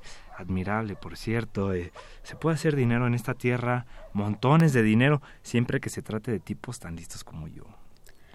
Con la cabeza llena de humo, llegó por la tarde al pueblecito de Oaxaca. Encontró a su amigo canastero sentado en el pórtico de su jacalito, en la misma postura en que lo dejara, Tal parecía que no se había movido de su lugar desde que Mr. Winthrop abandonó el pueblo para volver a Nueva York. Eh, buen día, buen día. Eh, ¿Cómo está usted, amigo? El canastero se levantó, se quitó el sombrero e inclinándose cortésmente dijo con voz suave, Bienvenido, patroncito. Muy buenas tardes. Ya sabe que puede usted disponer de mí y de esta su casa. Perdóneme, patroncito, pero tengo que aprovechar la luz del día y muy, pronto caerá la noche. Eh, mire, mire, eh, yo quiero ofrecerle a usted un, gran negocio, mi querido amigo. ¿Usted poder hacer mil de esas canastas? Mm, ¿Por qué no, patroncito? Si puedo hacer veinte, también podré hacer mil. Perfecto. Tiene razón, amigo mío. ¿Y, y cinco mil, este, poder hacer? Por supuesto. Si hago mil, podré hacer cinco mil. magnífico, magnífico, wonderful. Si, si yo pedir usted hacer doce mil, ¿cuál será el último precio? Eh, usted podrá hacer doce mil, ¿verdad? Sí, claro, desde luego, señor. Podré hacer tantas como usted quiera, porque verá usted, yo soy experto en este trabajo. Nadie en todo el estado puede hacerlas como yo. Eso es exactamente que yo pensar. Por eso venir a proponerle gran negocio. ¿Cuánto tiempo usted tardar? El canastero, sin interrumpir su trabajo, inclinó la cabeza para un lado, primero, después para el otro, tal como si calculara los días o semanas que tendría que emplear para hacer las cestas. Después de algunos minutos, dijo lentamente. Mm, necesitaré bastante tiempo para hacer tantas canastas, patroncito. Verá usted, el petate y las otras fibras necesitan estar bien secas antes de usarse. En tanto se secan, hay que darles un tratamiento especial para evitar que pierdan su suavidad, su flexibilidad y brillo. Además, para recogerlas, hay que esperar a que la luna se encuentre en posición buena, pues en caso contrario no darán el color deseado.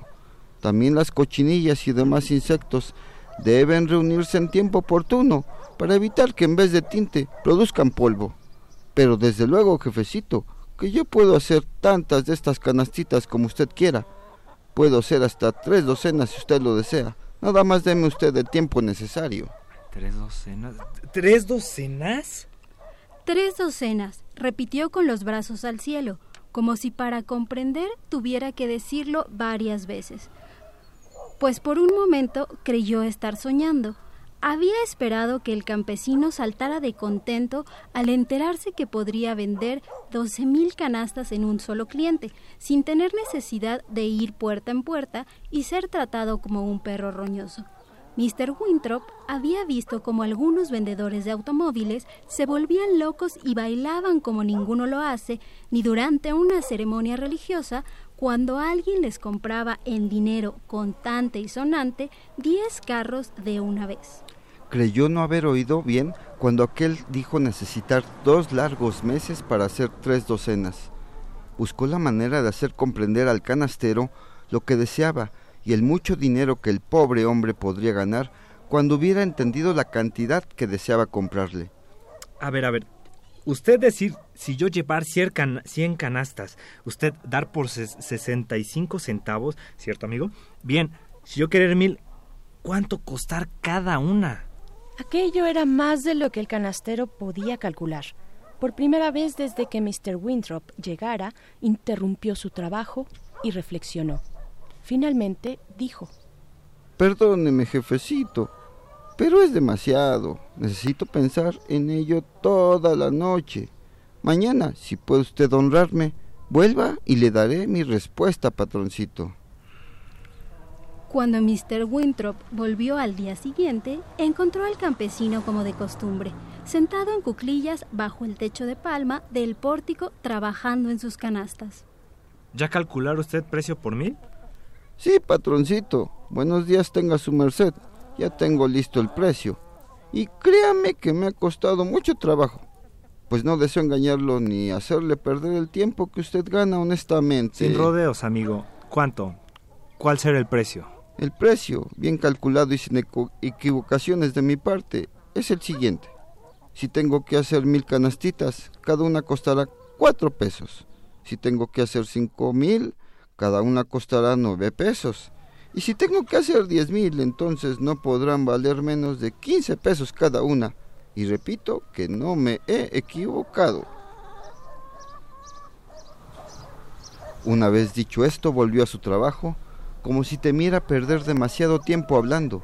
Mr. Winthrop pensó que tal vez debido a sus pocos conocimientos de aquel idioma extraño, comprendía mal. A ver, a ver, ¿usted decir costar 15 pesos cada canasta? Si yo comprar 10 mil? Eso es exactamente. Y sin lugar a equivocación, lo que he dicho, patroncito. Eh, bien, bien, bien. Eh, yo no comprender por qué no poder venderme 12 mil mismo precio. Eh, no querer regatear, pero no comprender usted subir precio terrible cuando yo comprar más de 100. Bueno, patroncito, ¿qué es lo que usted no comprende? La cosa es bien sencilla. Mil canastitas me cuestan cien veces más trabajo que una docena, y doce mil toman tanto tiempo y trabajo que no podría terminarlas ni en un siglo. Para mil canastitas se necesita mucho más petate que para cien, así como mayor cantidad de plantas, raíces, cortezas y cochinillas para pintarlas. Y posiblemente usted no tiene idea del tiempo necesario para preparar las fibras. Pero hay algo más importante. Si yo me dedico a hacer estas canastas, a todas estas canastas, ¿quién cuidará de la milpa y de mis cabras? ¿Quién cazará los conejitos para tener carne de en domingo? Si no cosecho maíz, no tendré tortillas. Si no cuido mis tierras, no tendré frijoles. ¿Y entonces qué comeremos? Yo, yo darle mucho dinero por sus canastas, usted poder comprar todo el maíz y frijol y mucho, mucho más. Mr. Winthrop, desesperado al ver cómo se iban esfumando uno a uno sus veinte mil dólares, estaba a punto de estallar, pero no quiso rendirse. Habló y regateó con el indio durante horas enteras, tratando de hacerle comprender cuán rico podría ser si aprovechaba la gran oportunidad de su vida. Fue desprendiendo una por una las hojas de su libreta de apuntes llenas de números, tratando de mostrar al pobre campesino que llegaría a ser el hombre más rico de la comarca.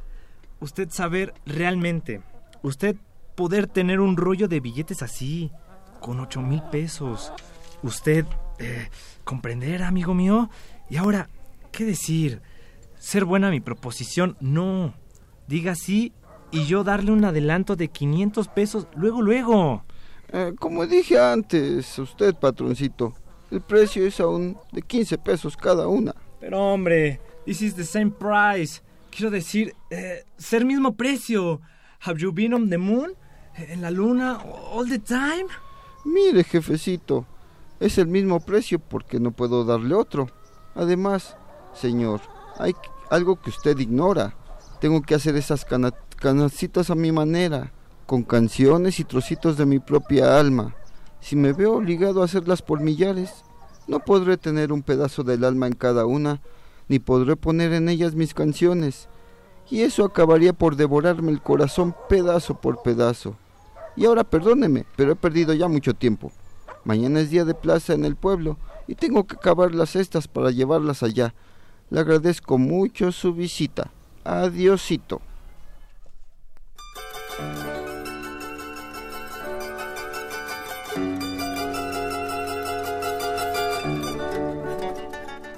Una vez de regreso a Nueva York, Mr. Winthrop, que, sufría de alta presión arterial, penetró como huracán en la oficina privada del confitero, a quien externó sus motivos para deshacer el contrato explicándole furioso. Al diablo con esos condenados artesanos. No comprenden nada. No se puede tratar negocio alguno con ellos. Créame, no tienen remedio ni ellos ni ese. Su país tan raro. Nueva York no fue pues saturada de, de, estas bellas y excelentes obras de arte y así se evitó que en los botes de basura americanos aparecieran sucias y desperdiciadas las policromadas canastitas tejidas con poemas no cantados, con pedacitos del alma y gotas de sangre del corazón de un canastero mexicano.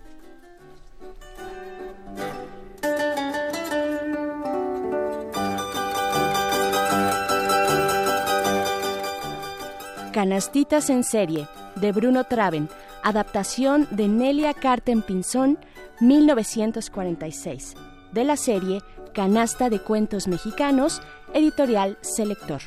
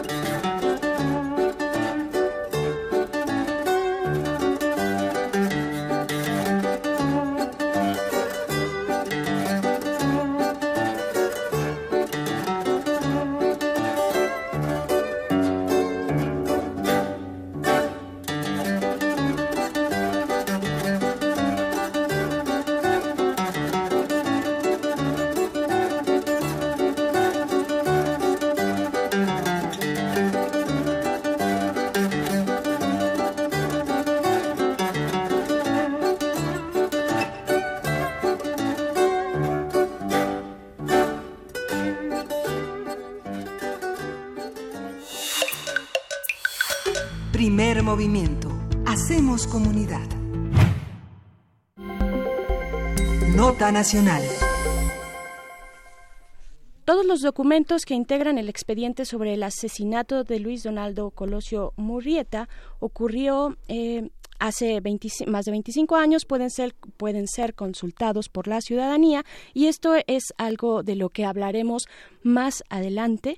Eh, ahora les agradecemos mucho sus comentarios en nuestras redes sociales acerca del radioteatro. Eh, vamos a hacer una pequeña pausa, yo creo, porque eh, estamos, experimentando un cambio se extraño. Hace, se hace radio, radio en vivo, entonces ya está en la cabina nuestro siguiente invitado eh, para hablarnos, hablarnos de eh, pues el poder legislativo desde borde jurídico y eh, pues de lo que estará ocurriendo en este nuevo este nuevo periodo de sesiones que inicia ya pues mucho se acumula mucho se acumula de lo que hay de lo que pues se dejó en pausa el año pasado así es que vamos vamos con nuestra nota nacional que esperar de este periodo legislativo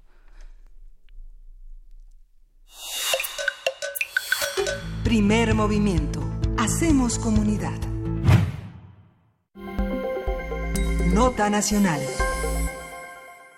Al ratito platicamos de la otra nota. Ahorita tenemos esta que se va a poner de a tiro muy buena. Va a estar bastante buena, querida Berenice. Va a estar muy buena porque hoy comienza el segundo periodo ordinario de sesiones en el Congreso de la Unión, pero las reuniones plenarias de los partidos políticos en San Lázaro comenzaron a eh, un par de días antes y en su inauguración la Secretaría de Gobernación, la secretaria de Gobernación Olga Sánchez Cordero dio un fuerte discurso a los diputados de Morena y exigió más eficiencia y eficacia en el uso de su mayoría. Martí Batres, presidente de la mesa directiva, aseguró que este periodo de sesiones será fructífero y beneficiará al país, ya que en él se abordarán temas de seguridad, bienestar social y democracia. En este segundo periodo se recibirá la Estrategia Nacional de Seguridad Pública, de acuerdo con la nueva atribución establecida en el artículo 69 de la Constitución. También continuará la discusión acerca de la Guardia Nacional. No, bueno, vamos a ver qué tal se pone todo esto. Eso, la ley de Pemex, pues bueno, vamos a hablar sobre el nuevo periodo legislativo, cómo comienza, con qué agenda y qué escenarios se plantean para la relación entre el Poder Ejecutivo y el Legislativo federales. Para ello nos acompaña Ernesto Peralta, quien es director ejecutivo de Borde Político, especializado en el diseño participativo de tecnología, legislación y política pública, egresado de la Facultad de Arquitectura de la UNAM. bienvenido, Ernesto, ¿cómo estás? ¿Qué tal? Buenos días. Y sí, este periodo legislativo empieza con todo, ¿no? De entrada, los rezagos del periodo extraordinario que intentaron sacar, digamos, en, en, Express, eh, tanto la reforma de la Guardia Nacional como la del artículo 19, ¿no? Constitucional, que implica prisión preventiva oficiosa o prisión automática, como ahora le llamamos.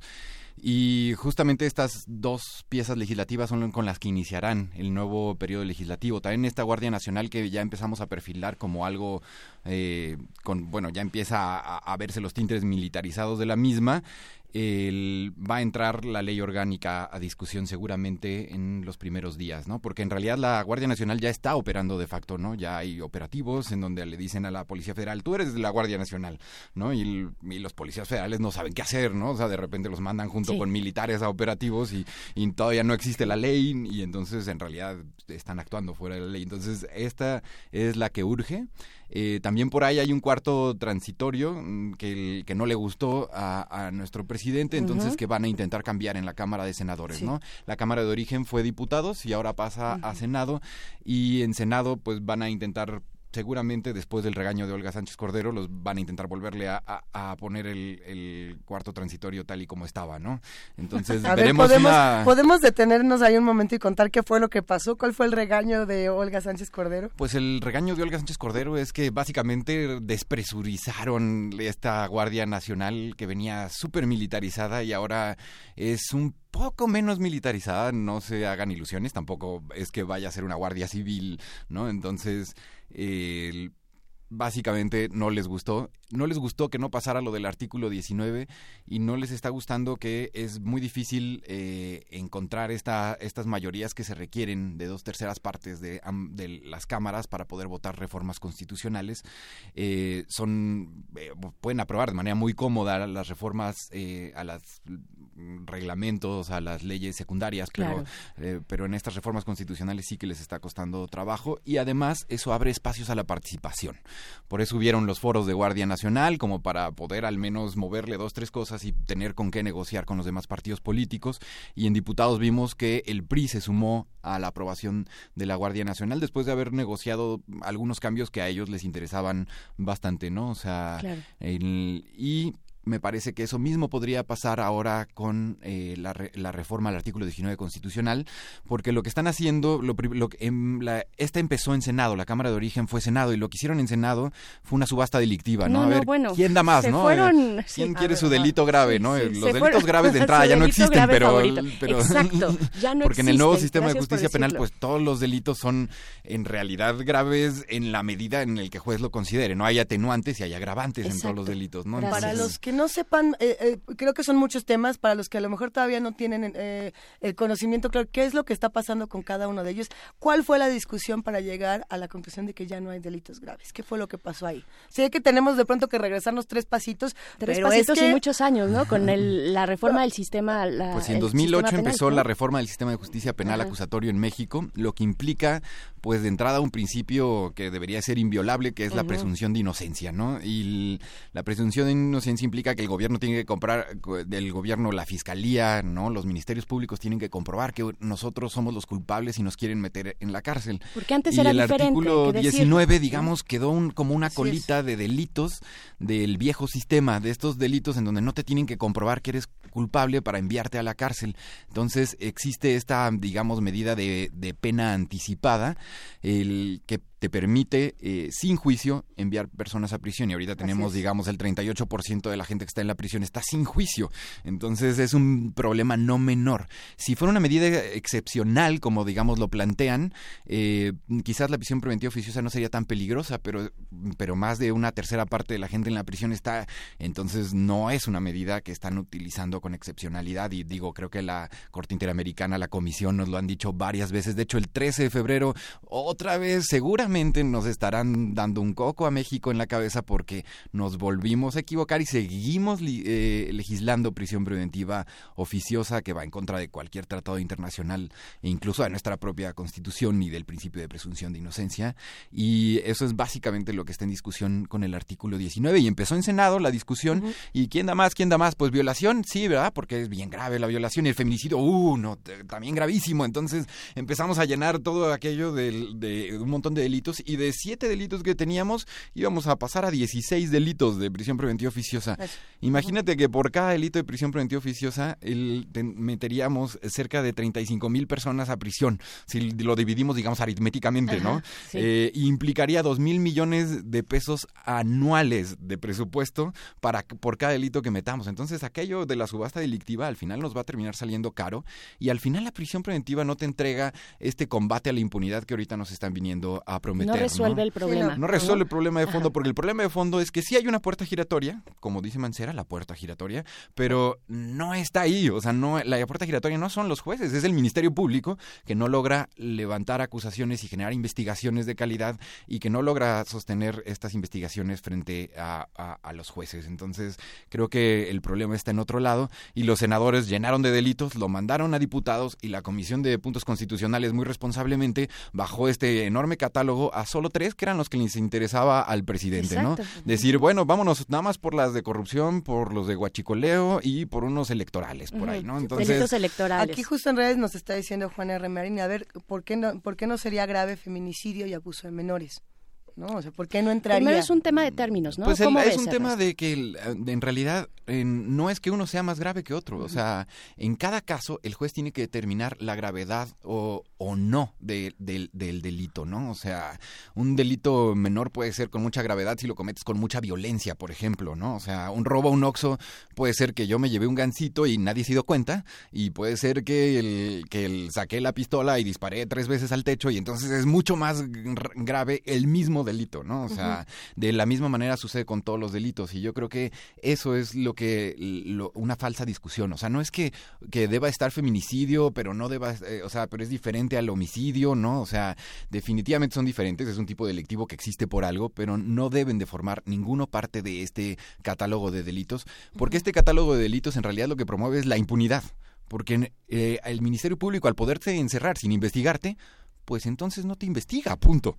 Y ¿no? además O ya sea, llenó su lista de check, check, check, Ajá, ¿no? entonces, de palomitas. Puedo aparentar que estoy haciendo justicia y en realidad estoy haciendo una injusticia terrible que es probablemente meter a una gran cantidad de inocentes en prisión, ¿no? Terminan saliendo como estas indígenas que secuestraron a ocho agentes de la AFI y que el Estado mexicano se tuvo que disculpar después. Pues ellas fueron en prisión preventiva, ¿no? Como Nestora Salgado, que es del mismo partido claro. Morena, ¿no? Estuvo, votó en la contra, agarró el ejército, la mandar, la desaparecieron durante un rato, después terminó en una prisión, estuvo dos años, de, o sea, él es, o sea, hay casos paradigmáticos en este país que Así es. demuestran que el uso de la prisión preventiva oficiosa es definitivamente terrible, ¿no? Me hubiera Para gustado ver a Nestora. Salgado en la tribuna en aquel momento en, sena- en senadores, aunque votó en contra, pero no se no se eh, pronunció, digamos, ¿no? Eh, sobre Sí. el tema de prisión preventiva, pero bueno. Creo que lo ha hecho públicamente en, En al- en otros foros, momentos. en otros momentos, pero, Pero sí no en la tribuna. Es como el otro día me encontré en el pasillo a Pablo Gómez que pues le tocó también lo del 68 y tal y decía, Sí. no, prendan una veladora muchachos para que no nos llegue este punitivismo.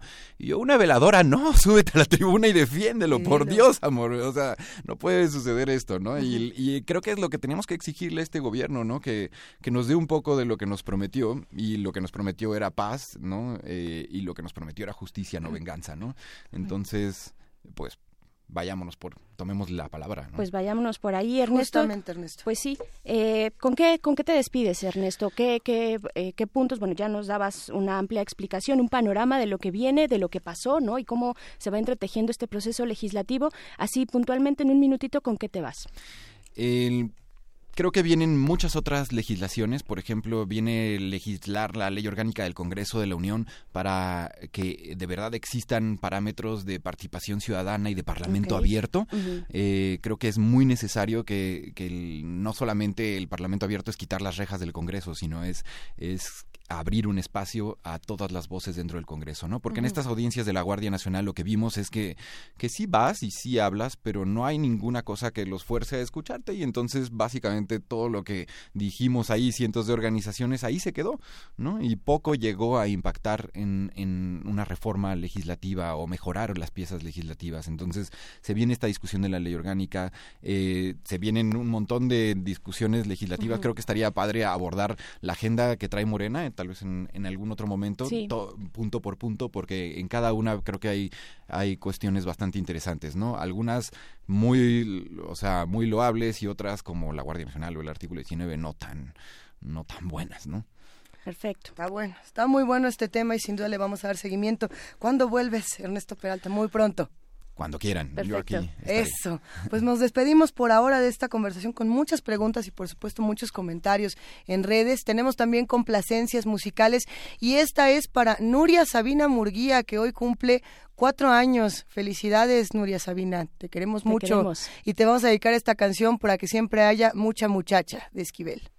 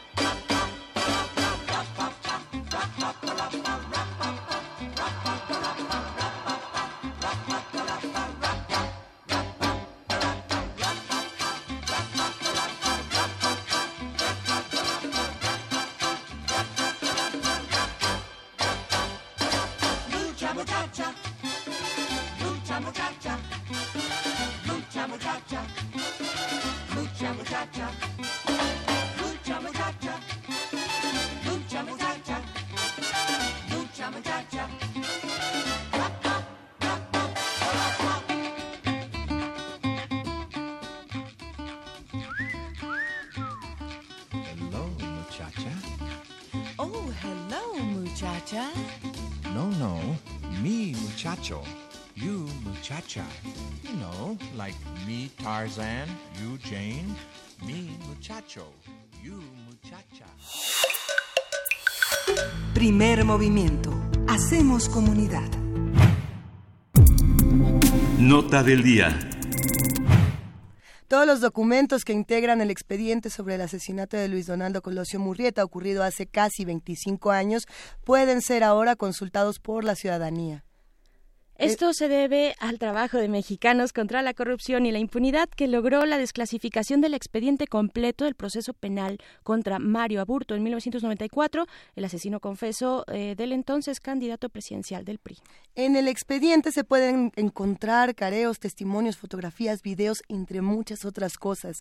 Hay documentos sobre cómo se sostuvo oficialmente la hipótesis del asesino solitario.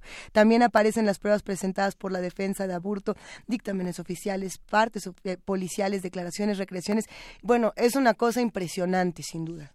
Sin duda, y a partir del informe de la eh, desclasificación del expediente sobre el asesinato de Luis Donaldo Colosio, hablaremos con Laura Sánchez Ley, ella es egresada de la licenciatura en comunicación, ha colaborado con revistas y periódicos en México y Estados Unidos, además es autora del libro Aburto, Testimonios desde Almoloya, El infierno de hielo, en 2017 y es coautora de Romper el Silencio de 2017 también. Eh, en 2018 se incorporó a la Unidad de Investigación Periodística de Mexicanos contra la Corrupción y la Impunidad y en este momento nos da mucho gusto saludarte, Laura Sánchez. ¿Cómo te encuentras? Hola Luisa, Berenice, buenos días. Un, un, un, gran placer estar con ustedes, que me inviten a, a su programa y un saludote a su radio escucha. No, hombre, el placer es todo nuestro, querida Laura, y sobre todo porque eh, esta investigación, todo este trabajo de desclasificación, este informe, eh, es importante y hay que, y hay que platicarlo, hay que entender eh, el pasado, el presente y el futuro de este país a partir de estos documentos. cuéntanos un poco qué, qué es lo que hay nuevo, qué es lo que hay que discutir. Por supuesto, no, hombre, me encanta estar con ustedes porque justo eh, eh, es, es lo que buscamos y te voy a explicar por qué. Mira, el proceso, resulta que cuando, eh, bueno, para las nuevas generaciones que a lo mejor no recuerdan bien este caso, el 23 de marzo de 1994 fue asesinado en Tijuana el candidato presidencial del PRI, Luis Donaldo Colosio Murrieta. Desde entonces, eh, se creó una fiscalía especial, la Fiscalía Especial para el caso Colosio, por donde pasaron eh, cuatro fiscales, al menos cuatro fiscales, quienes trataron de esclarecer a través de varias líneas de investigación quién lo había matado. Finalmente se llegó a la conclusión en octubre de 1994 que el único asesino había sido un joven michoacano llamado Mario Aburto Martínez. Esta es la historia eh, en general de cómo pasó el magnicidio. Desde entonces, eh, los documentos que, que, que, digamos que integraban todo el expediente se repartieron en dos partes. Unos se fueron a la PGR y otros se fueron al Poder Judicial de la Federación. ¿Qué hicimos nosotros? Como la PGR ha negado históricamente la averiguación previa por una cláusula que le puso el entonces fiscal, el último fiscal del caso Colosio, eh, le puso una cláusula, un estado de reserva, se le llama. Entonces, esto quiere decir que nadie puede acceder a la averiguación previa porque pudiera reabrirse el caso si, si se aportaran nuevas pruebas para hacerlo.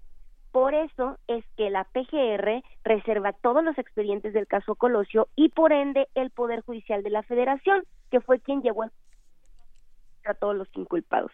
Sin embargo, ¿qué fue lo que hicimos?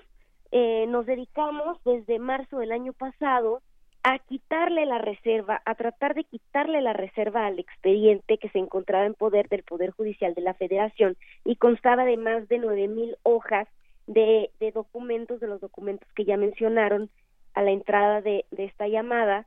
Y pues bueno, finalmente lo logramos. El Consejo de la Judicatura, a través de su Comité de Transparencia, revocó la reserva que nos había puesto de cinco años para acceder a los documentos del caso porque no solo Mario Abulto fue el único el único inculpado, hubo otros cuatro más, entonces pues el expediente es grandísimo, se integra de esto se integra de más de 200 videos, fotografías inéditas, careos, en fin, fue fue fue pesadísimo la verdad eh, eh, la obtención y la revisión de un documento de este tamaño. ¿Qué encontramos? ¿Qué hallazgos encontramos? Mira, lo que, lo que sí queremos dejar bien claro es que de ninguna manera nosotros queremos contradecir la versión oficial ni tampoco estamos exculpando a Mario Aburto. Lo que queremos es abonar a través de muchísimos detalles, porque lo a lo único que nosotros tuvimos acceso los mexicanos todos estos 25 años, pues fue un resumen oficial que se encuentra en Internet y que elaboró la PGR. Y ahora la gente va a poder ver la documentación, por ejemplo, expertos en en materia pericial, en criminología, en psicología, van a poder ver la documentación completa y van a poder analizar, es decir, ahora los mexicanos van a poder sumarse a esto. Y eso es lo interesante, es lo que lo que a mí me llena de emoción, por ejemplo, yo veía que que, que justo eh, algunas facultades, universidades, despachos de abogados están empezando a descargar los tomos, a ponerlos a disposición y eso me encanta porque quiere decir que la gente está interesada en, en el tema. Sí. Porque además es un tema que está en la memoria, aunque no lo, las nuevas generaciones tal vez no lo, lo viviéramos de, de, de muy pequeños, muy pequeñas, eh, está ahí, está eh, palpita en la memoria eh, y hacia allá también es la pregunta. ¿Qué, eh, pues, ¿qué significa? ¿Qué, ¿Qué significa para tal vez una construcción colectiva eh, de ese pasado, de un pasado eh, pues del PRI total, digamos, ¿no? De ese partido eh, total y absoluto que era el PRI. ¿Qué significa a 25 años de los hechos, pues traer, traer al presente eh, lo que estaba pues en esa memoria? ¿Qué hay, qué hay de nuevo tal vez? ¿Qué podemos rescatar? Mira, significa precisamente eso, que ahora tenemos la oportunidad de analizar con otros ojos, por ejemplo, cómo se llevó a cabo todo el proceso para enjuiciar, para descartar y pues bueno, yo te platico. Lo que nosotros encontramos en la revisión de los documentos, es decir, muchos de estos personajes ya se habían mencionado obviamente porque pues durante mm, casi siete años se llevaron a cabo investigaciones, pero ahora nosotros ya tenemos oportunidad a través de la desclasificación de este, de este expediente de analizar con mucho detalle qué pasó y complementar la historia oficial. Creo que eso es lo valioso, complementar la historia oficial. Por ejemplo, te doy algunos dati- da- datos, eh, digamos, curiosos que encontramos nosotros. Y que te digo, no, no están contradiciendo de ninguna manera, pero creo que complementan una versión que, que, que fue la versión oficial de la PGR y fue y fue pues validada por la prensa de, de aquel 1994, que era otro. Por ejemplo, eh, la versión que nosotros conocimos de Mario Aburto, la primera versión del Caballero Águila, todo esto que recordarán, eh, que supuestamente eh, Mario decía que le, que le decía al Caballero Águila y todas estas cosas, fue a través de la declaración que rindiera Graciela, una supuesta novia que tenía de 16 años. Ella fue a declarar y fue la primera persona que dijo que Mario Aburto le llamaban así, que le dijo que tenía armas de fuego, que había estado en Chiapas, y pues es, es parte de la versión que nosotros conocemos de la historia de, de Mario Aburto Martínez, que está por ahí siempre en el imaginario de los mexicanos. Sí. Pero cuando nosotros nos pusimos a revisar el expediente, encontramos con muchísimo detalle, por ejemplo, que unos días antes de ser sentenciado carearon a Mario Aburto con la novia y pues finalmente cuando Mario Aburto le, le pide, le dice, sé que te están intimidando, sé que te están haciendo elegir entre tu familia y yo, Graciela se suelta a llorar, la taquimecanógrafa tiene que consignar que no para y finalmente se retracta de estas declaraciones. Y pues estas declaraciones fueron históricas, eh, Luisa, fueron históricas, pero pues lo que ahora sabemos con lujo de detalle es que Graciela se retracta, por ejemplo.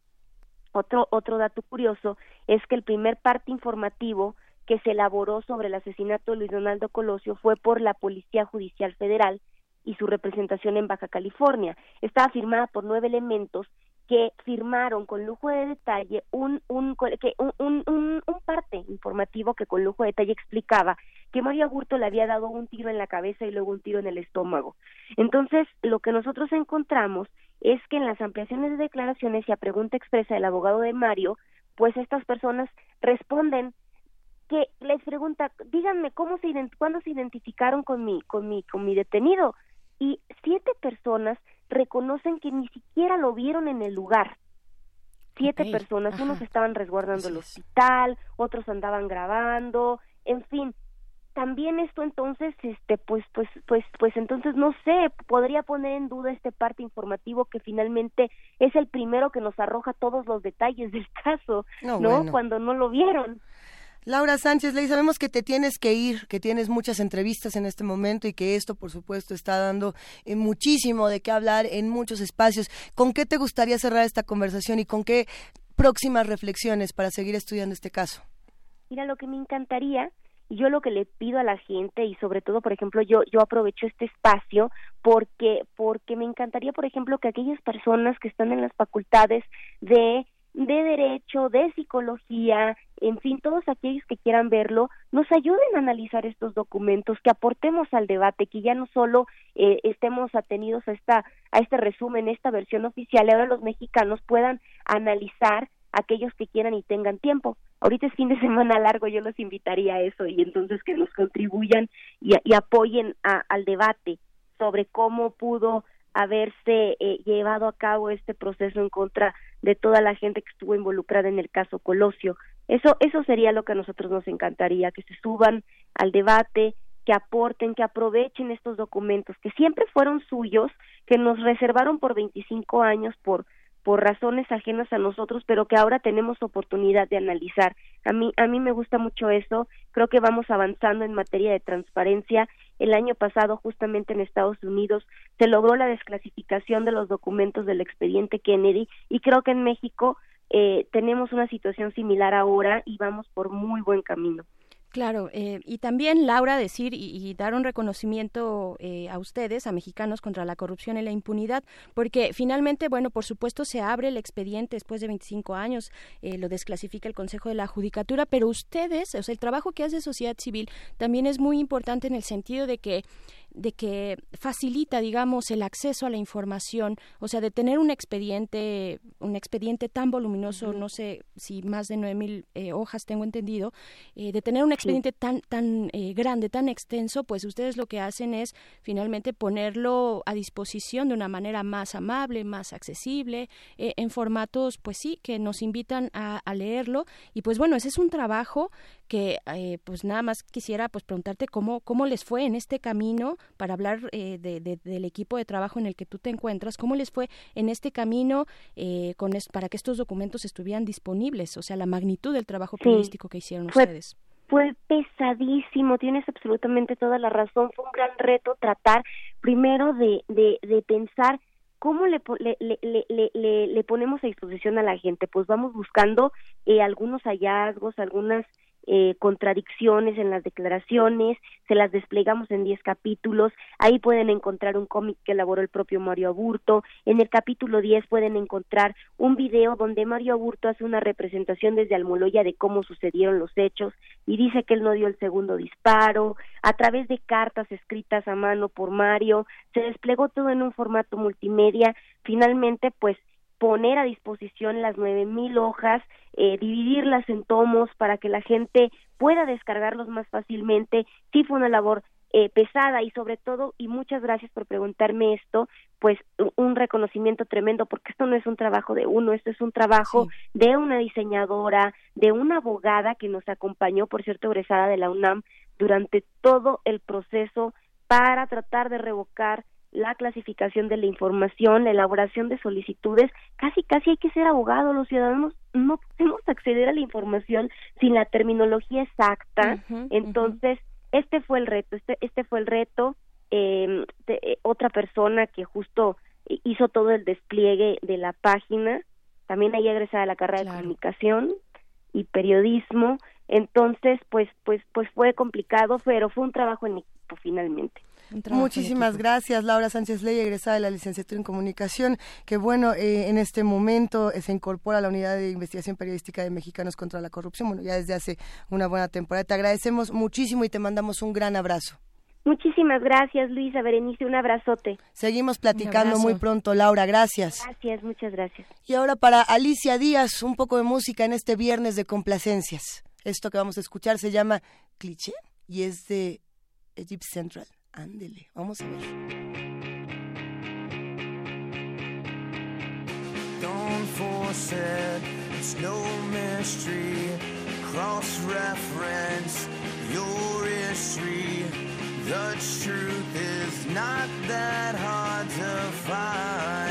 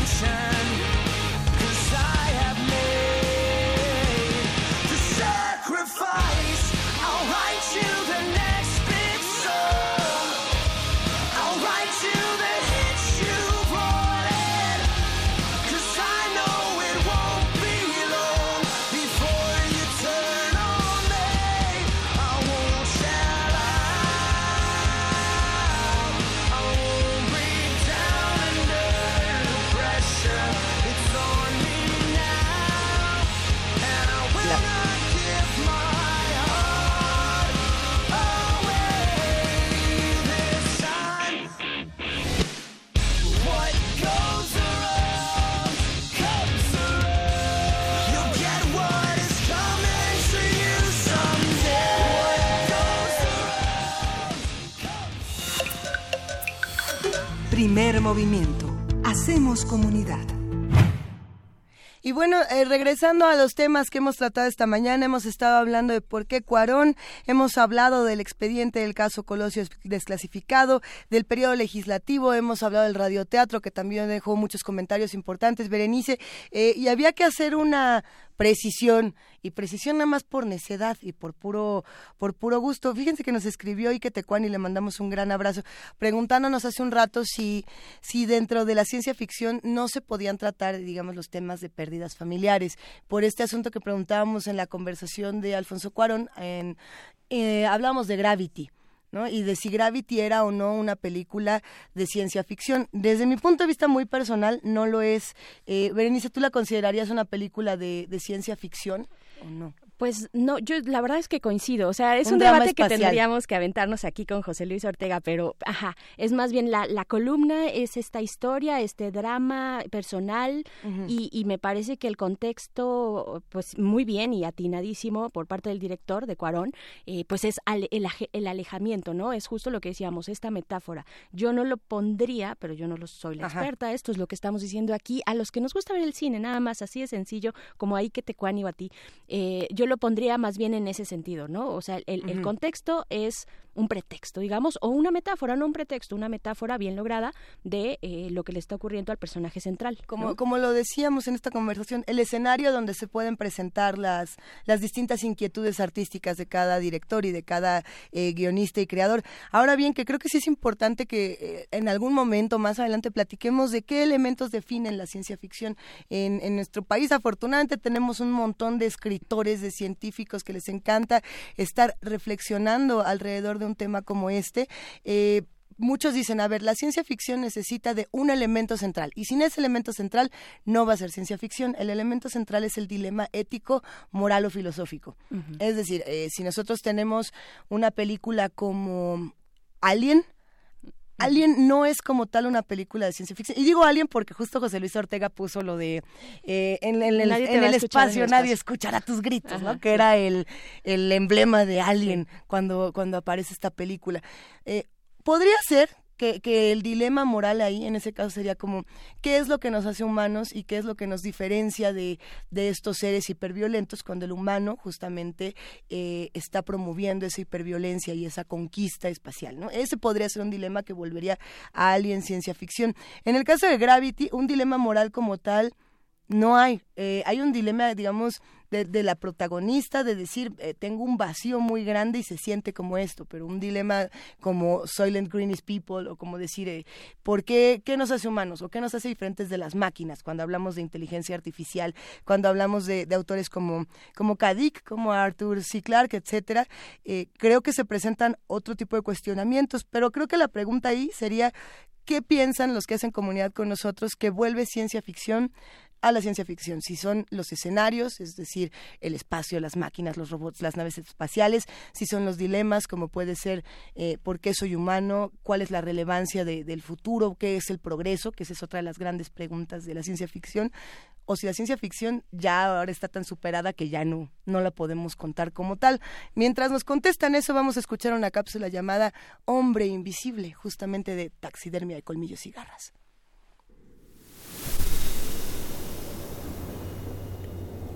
Están bajo la cama. Son esa sensación de que alguien te mira. Los ojos que brillan en la oscuridad. Criaturas de la noche, dueños de las pesadillas. Radio UNAM presenta Taxidermia de colmillos y garras.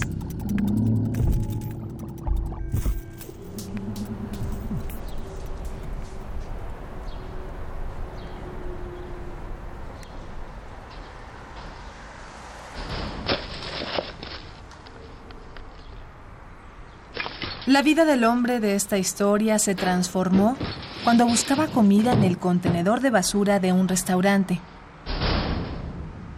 Era de noche. Se sumergió en los desechos, hurgó en varias bolsas, pero solo pudo encontrar un pedacito de pan mohoso que devoró ansiosamente. Como estaba cansado y seguía hambriento, quiso recurrir a una acción desesperada. Un potencial alimento corría en el fondo del contenedor. La rata lamía gustosamente el jugo de la basura, que aquel día se veía especialmente raro. Era verde e irradiaba luz. El hombre se lanzó hacia el roedor y lo atrapó en sus manos. Se le hacía agua a la boca, pero cuando acercó su lengua a la peluda cabeza del animal, este desapareció. Bueno, esto no es del todo cierto, ¿saben? La rata no se veía, pero yo seguía sintiéndola en mis manos. En ese momento no creí que fuera extraño. Solamente tuve alivio de poder hincarle los dientes a la rata. Arranqué su cabeza y la trituré en mi boca. Cuando mastiqué el último pedazo de su cola, me quedé dormido. El contenedor verde que está afuera del restaurante más lujoso de la ciudad se abrió de repente. Un par de cáscaras de plátano salieron disparadas en el aire. Un saco viejo, unos pantalones y unas chanclas emergieron del basurero.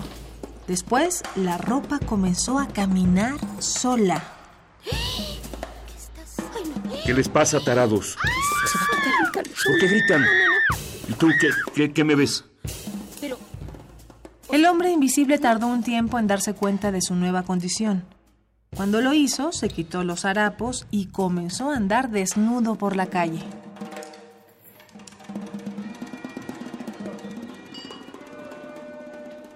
Aproveché las circunstancias para comer en el mismo restaurante de siempre, pero ahora en la cocina, con cuidado de que nadie se diera cuenta de que las cosas desaparecían, me llené de pastas, quesos y vinos. El mundo era mío. Entraba al cine sin pagar y me metía encuerado en la máquina de palomitas. Un día me ganó la avaricia y me metí en la bóveda de un banco, lo cual francamente fue una decisión muy estúpida. Por las festividades, Ahorros Mexicanos no abrirá hoy, ni mañana, ni pasado mañana. ¿Y para qué quería yo dinero? Si lo podía tener todo. Todo menos amor. En eso pensaba cuando me elaboraba una colcha de billetes para atajar el frío del banco. Desde entonces, el hombre invisible asalta las recámaras de los moteles para mirar a las parejas. También se mete en la cama de algunas mujeres para calentarse en las noches. Alguna vez entró en las regaderas de un baño de vapor, pero las muchachas salieron asustadas cuando su cuerpo fue dibujado por el agua. Si se siente con ganas de experimentar, entra al transporte público en hora pico para tocar y ser tocado, sin peligro.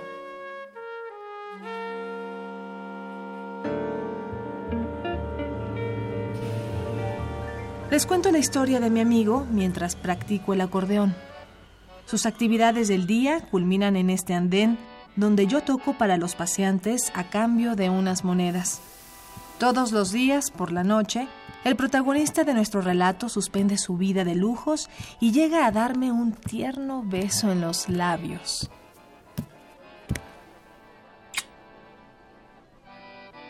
Él cree que por su condición nadie podrá amarlo de verdad, pero yo, que soy ciega desde que nací, estoy perdidamente enamorada del hombre invisible.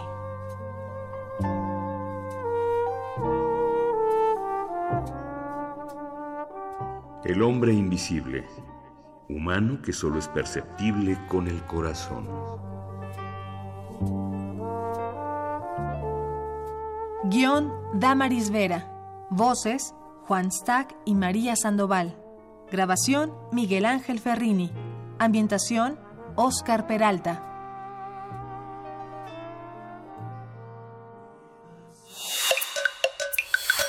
Primer movimiento. Hacemos comunidad. Ya estamos de regreso aquí en primer movimiento para invitarles a quedarse en nuestra tercera hora en este viernes, en este viernes ya primero de febrero. Y pues vamos, vamos a tener eh, pues una conversación con Liliana Valadez, Cintia Sánchez, Araceli Pérez y Tatiana Burgos que nos traen la presentación de su ensamble Solo Cuatro y su música participativa. Pues nos van a hacer invitación para que podamos ver este espectáculo que ellas presentan y además estaremos conversando con Pita Cortés. Ella es productora de la serie y documentalista sonoro de esta serie que es Serie entre Hombres de México. Eh, de Radio Educación. Así es que eso es lo que tendrá nuestra siguiente hora. Quédense aquí en primer movimiento. Síguenos en redes sociales. Encuéntranos en Facebook como Primer Movimiento y en Twitter como arroba PMovimiento. Hagamos comunidad.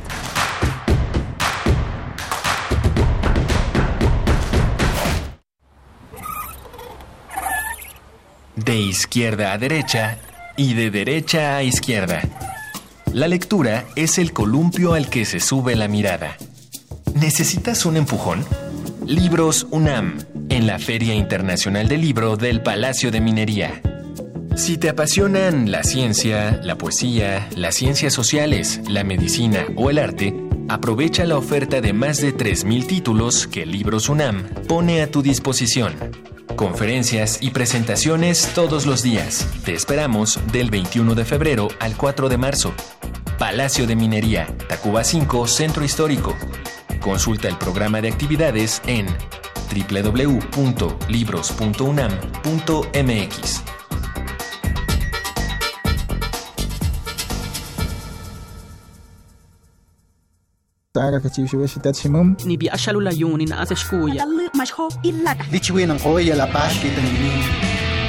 Las lenguas originarias de México en voz de sus hablantes. Calme Cali. Tercera temporada. Todos los jueves a las 10 horas por el 96.1 de FM. Retransmisión. Domingos 15.30 horas por el 96.1 de FM. Radio UNAM. Experiencia sonora.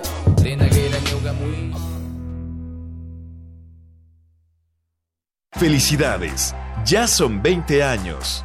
En cada elección que hemos decidido, hemos avanzado.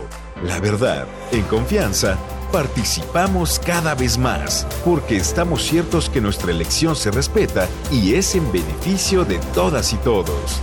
Ya son 20 años eligiendo a quienes nos representan. Tribunal Electoral de la Ciudad de México. 20 años garantizando justicia en tu elección. Luego de exhibirse durante tres años en diversos países, llega a México la muestra Orozco, Rivera Siqueiros, la exposición pendiente, que se debió inaugurar originalmente en Chile en 1973, pero lo impidió el golpe de Estado de ese país.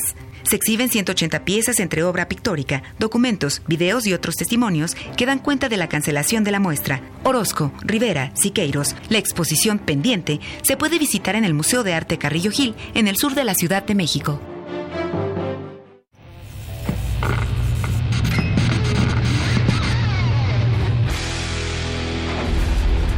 Por cortesía de cuando el rock dominaba el mundo, un minuto de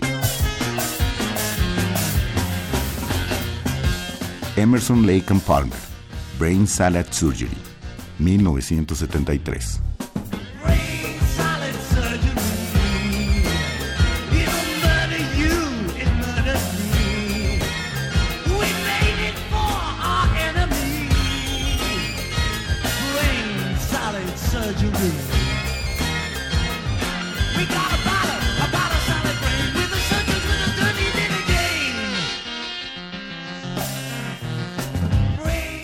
Escúchanos todos los viernes a las 18.45 horas por esta frecuencia. 96.1. Radio UNAM, Experiencia Sonora.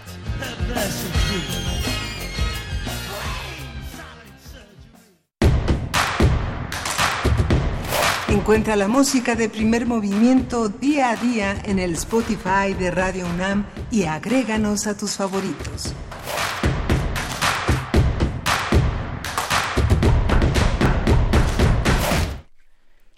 Estamos ya de, de vuelta aquí en nuestra tercera hora de primer movimiento y vamos a escuchar la poesía necesaria de este viernes. Vamos a escuchar la poesía necesaria en un minuto más, agradeciendo, por supuesto, querida Berenice Camacho, a todos los que hacen comunidad con nosotros, que se suman a, a nuestra línea de tiempo de Twitter, escribiéndonos, por ejemplo, qué opinan del tema de la ciencia ficción. Brevísimo, vamos a leer algunos comentarios. Huehuetlacatl nos dice, para hacer ciencia ficción debe tener un marco científico, técnico y hacer un giro de tuerca que revele un efecto boomerang sobre el abuso o mal uso de esta. ¡Ea! está buena. De otra forma, es un o novela cursi con ambiente tecnológico. Que esa era una de las críticas que se le hacía a, a Perdidos en el Espacio.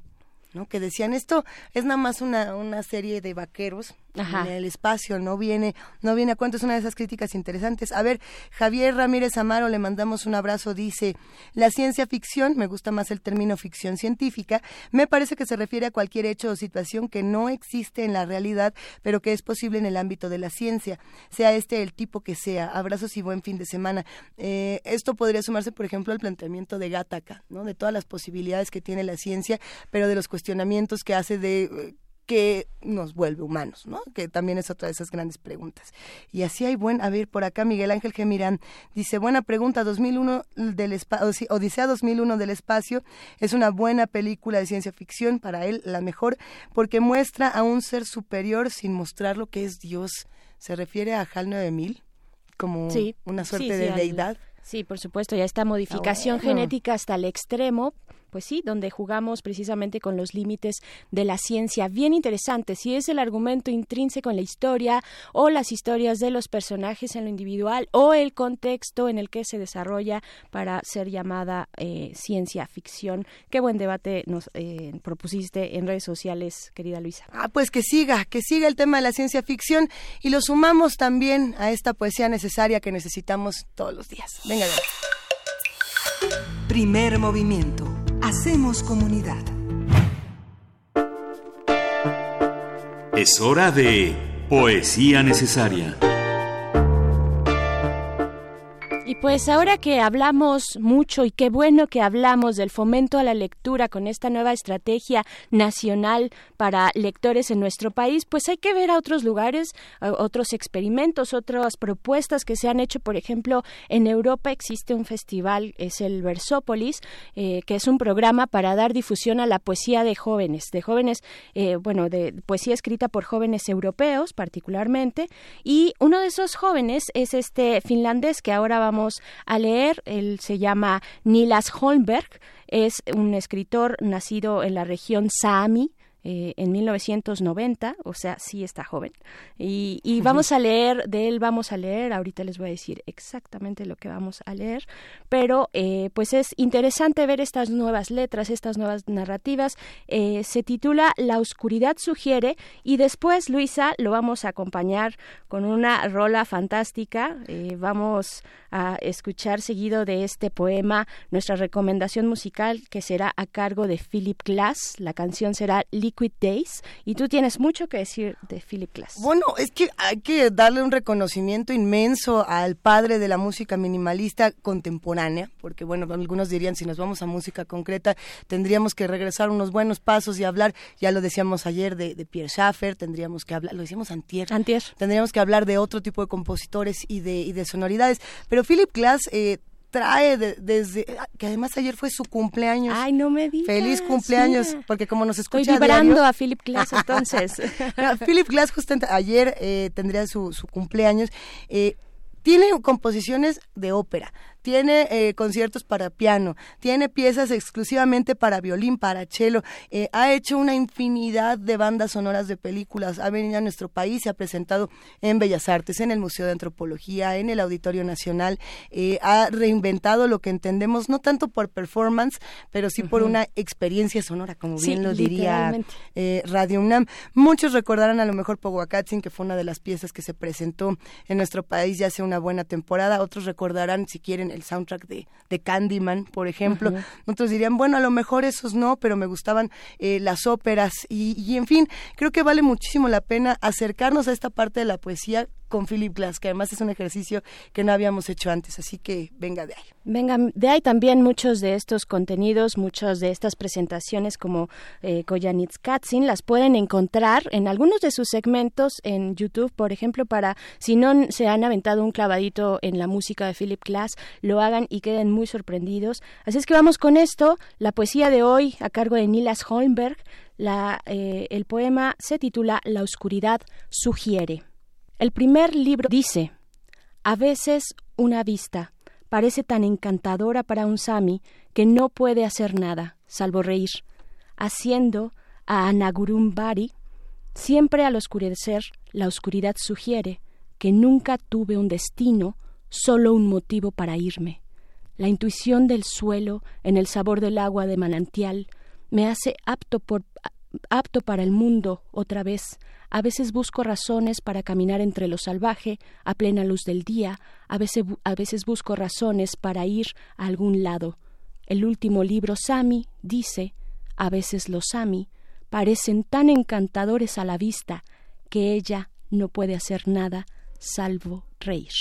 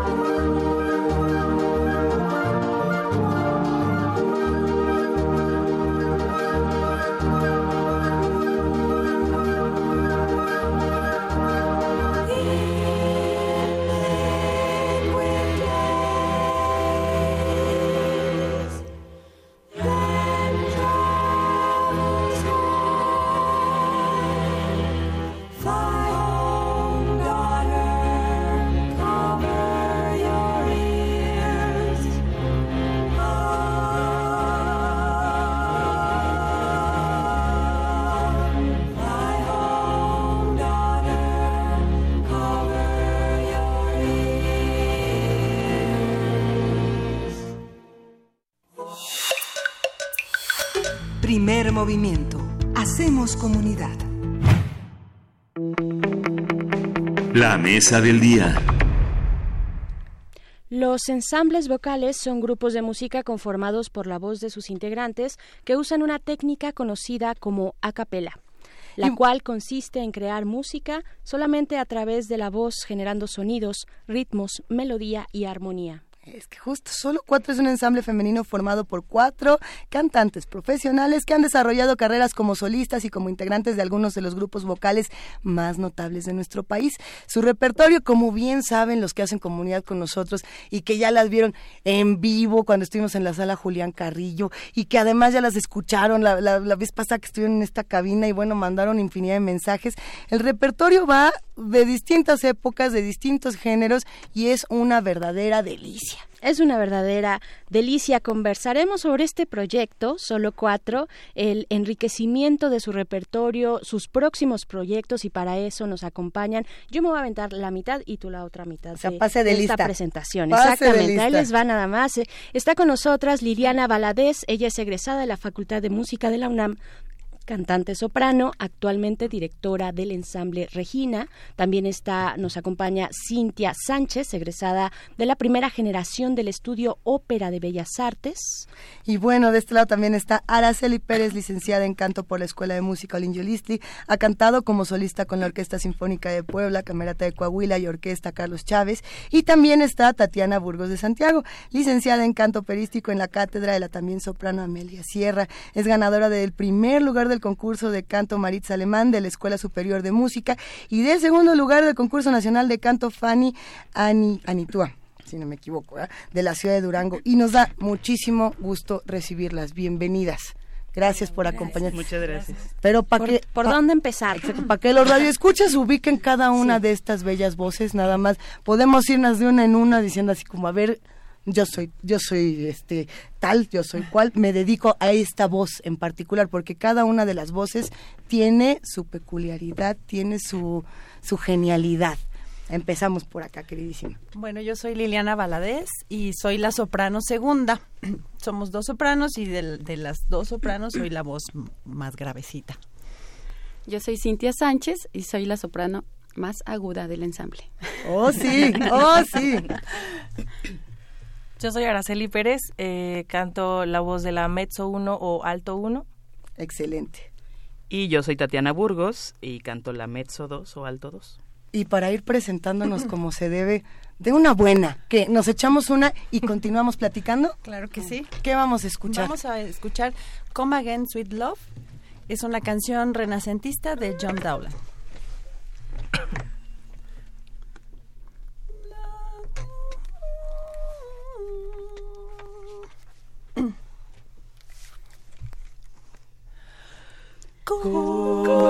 Again, sweet love doth now invite thy graces that refrain to do me to delight, to see, to hear, to touch, to kiss, to die, die with thee again in sweet sympathy. To see, to hear, to touch, to kiss, to die with thee again in sweet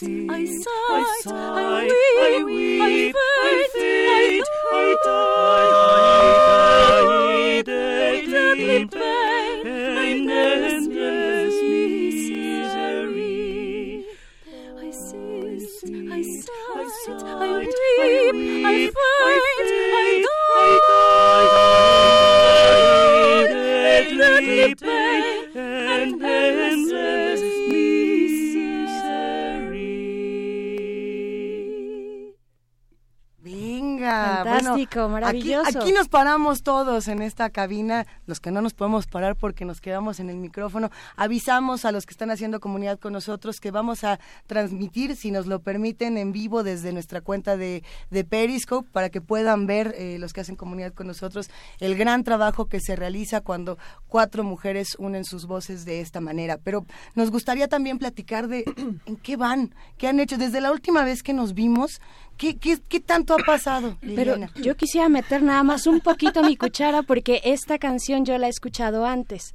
La he Oh, escuchado ¿sí? antes en un eh, disco de música barroca, si tengo entendido, de Sting. ¿Es cierto? Eh, sí, eh, bueno, búsquenlo por ahí o ustedes háblenos. sí, pero sí, seguramente. Sí, sí, sí, porque él tiene este disco pues de música eh, medieval, ¿no? Y después música, eh, vaya, de, de, de aquel momento. Entonces me sonó de inmediato. ¿Cuál es la historia de esta canción?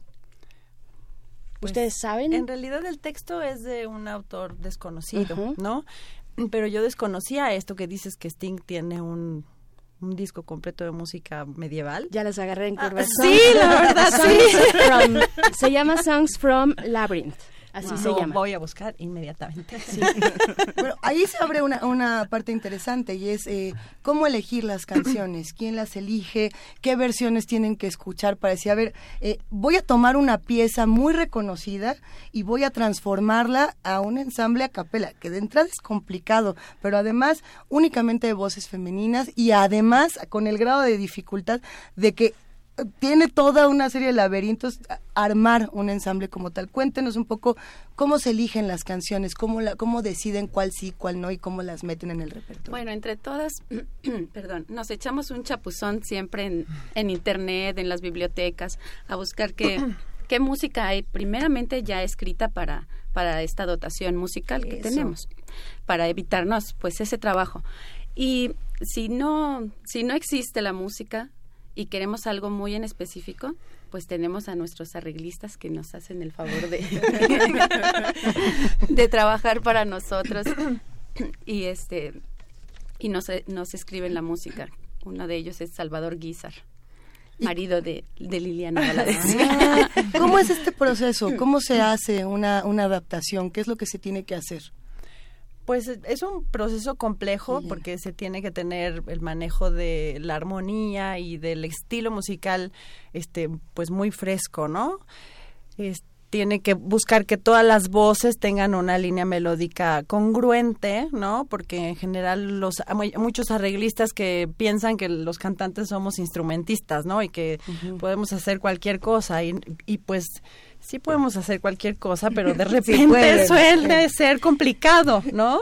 Este, en general se tiene que buscar que tengan todas una línea melódica congruente para hacer un, un para que el arreglo sea bueno, ¿no? Y que funcione. ¿Y cómo llegan ustedes a verse, a escucharse y a decir, funcionamos, efectivamente funcionamos? ¿En qué momento? En el momento en el que hay una conexión, ¿no? Hay una conexión eh, a nivel entre cada una de nosotras. Es, es, algo que en lo personal me gusta el sonido, el resultado final del ensamble, ¿no? Eh, creo que estamos, eh, que las personas que estamos, las, las cuatro mujeres que estamos aquí, um, son las que necesitábamos estar para que este sonido, este resultado de ahorita sea, ¿no? Y eh, ¿En qué momento se conocieron? ¿Cómo fue este clic? Uy, no, ¿Quién nos cuenta? ¿Quién nos cuenta? Pues nos Uy. conocimos cantando, nos conocimos haciendo música, nos conocimos ya de muchos años todas y, y pues nos alegra muchísimo coincidir en este proyecto porque estamos muy felices haciendo esto. Oye, pero conocerse cantando también es conocer eh, todo lo que una voz puede ofrecer, ¿no? Como de pronto decir, tú vas a cantar esta parte y ay, de pronto digo, no, bueno, yo, y yo quería cantar eso y ¿por qué te toca a ti? A ver, pero es que mi voz puede hacer esto, no, pero a mí me gusta esta parte. En ese momento, ahora sí que cómo se arreglan, se ven a la salida y dicen, no, a ver, un tiro de voz, a ver quién, quién, cómo, cómo Un es. disparejo. Un Es un disparejo. voladito. Pues más bien creo que todas tenemos como un como un papel en específico en cuanto a las voces, eh, la disposición de las voces que siempre hemos cantado. Entonces, coincidimos de una manera perfecta. Pero sí llega a pasar de repente que alguna frase o algo. Y bueno, pues nos ponemos de acuerdo y decimos, a ti te queda mejor esta frase porque no la cantas tú. Y as- así. Es en base al sobre el trabajo. Que ¿Con qué piezas, por ejemplo, les ha pasado eso? O, sea, o cuáles han sido las que les ha costado como tomar decisiones o que dicen, esta nos ha encantado, cómo ha sido el, el proceso de trabajo, digamos, las más memorables para, para ustedes dentro de, dentro de este gran repertorio que ya tienen? Pues, por ejemplo, tenemos el, el ejemplo de las aguas de marzo, ¿no? Que primero, este, la cantábamos en un tono y nos quedaba como incómoda y entonces la cambiamos de tono, pero entonces hay que hacer unos arreglos porque unas partes en específico no me quedan a mí y otras le quedan a Tatiana o, eh, o a cualquiera de nosotras, ¿no? Y entonces hacemos un cambio. Hay piezas, por ejemplo, que un compás. Hacemos Ajá. un intercambio entre Cintia y yo, por ejemplo, ¿no? Porque si yo hago esa parte, queda mejor, resuelve mejor las cosas, porque si la hacemos al revés, suena extraño, ¿no? Pues son detalles que se van este, viendo conforme vamos estudiando la música, ¿no? Claro. ¿Cómo, ¿Cómo fue la elección de este repertorio para esta presentación que va a tener lugar en, en el helénico? ¿Cómo fue, eh, cuál, cuál fue la investigación o cómo suelen trabajar ustedes para elegir las canciones?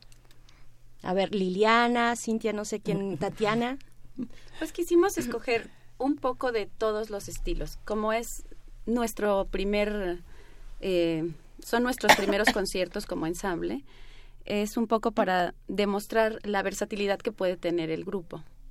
Muy bien, muy bien. O sea, so- tienen una reciente historia, que es también Así lo que yo te preguntaba, Tatiana. Bueno, ¿en qué momento, un poco la historia del ensamble, ¿no? ¿En qué momento se, se, se unen, se juntan, ¿no? Bueno, nos dices eh, de una manera bellísima a partir de las, de las voces, ¿no? Es un encuentro de voces y de esa manera empiezan a caminar juntas. Pero ¿cuánto tiempo tienen trabajando juntas y qué significa este proyecto que ahora van a presentar para ustedes? Bueno, trabajando tenemos este un año desde principios del año pasado, pero cambiamos este de integrante. Nuestra querida Carmen Contreras le mando un saludo. Este besos también. Ya no pude pudo continuar con nosotras, entonces este in- se integró Tatiana y con ella estamos trabajando desde finales de noviembre. ¿No?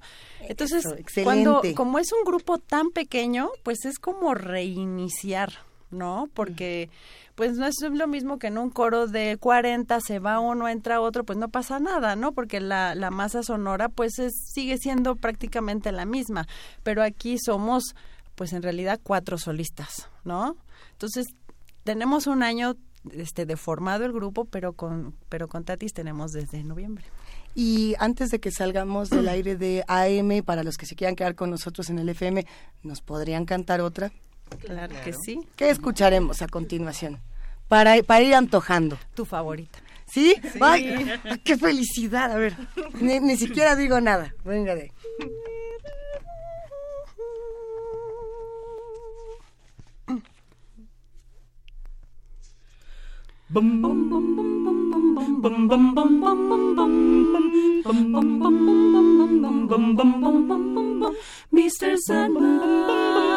bring me a dream. Bum bum bum bum, make him the cutest that I ever see.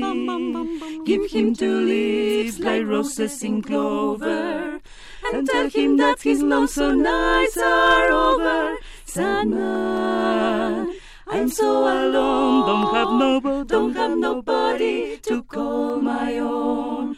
Please turn on your magic beam. Mr. Sandman. Bring me a dream. Bum bum bum bum bum bum bum bum bum bum bum bum bum Mr. Sadman, bring me a dream. Make him the cutest that I ever seen. Give him the word that I'm not a rover. And tell him that his lonesome nights are over. Sadman, I'm so alone. Don't have nobody to call my own. Please turn on your magic beam.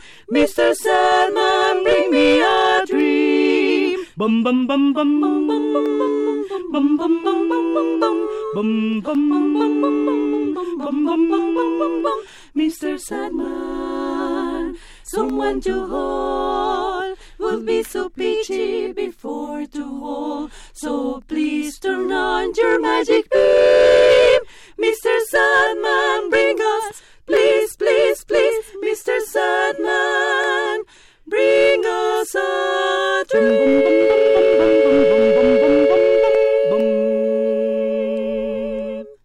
todo. Bravo. Y bueno, vamos a darnos un brevísimo momento para compartir un poco de las opiniones de los que están del otro lado, que ya nos escriben. Rip MX, un abrazo, dice, maravilla de ensamble femenino, la voz, qué cosa más sutil y variopinta. Le gusta. A ver, dice Huehuetlacatl, que plantea algo que también está interesante. Dice, es interesante escuchar en voces femeninas estas piezas de Downland que originalmente fueron hechas para ensambles masculinos, contratenores incluidos. Me encantó la interpretación. Eh, antes de seguir leyendo otros mensajes, ¿qué pasa con eso? Cuando eh, muchas de las piezas, sobre todo eh, más para atrás, estaban hechas para hombres, ¿no? Eh, de hecho, ayer tuvimos una discusión similar con la cocina, cuando el espacio era las mujeres y de pronto se volvió de los hombres, ¿no? Eh, ¿Cómo, cómo reapoderarse de, o cómo eh, aprender con H eh, la, la música para las voces femeninas y quitar esto de si es de los hombres, si es de las mujeres, a quién le pertenece. ¿Cómo, cómo viven ustedes esta, esta parte? ¿Quién le entra? Oye, Tatiana. Eh, pues bueno, primero yo creo que la música es para todos, ¿no? Definitivamente. Eh, hay cosas que, que si bien fueron escritas para, para voces masculinas, eh, actualmente eh, hay adaptaciones o hay eh, inclusive arreglos en algunas otras cosas para otras formaciones, ¿no?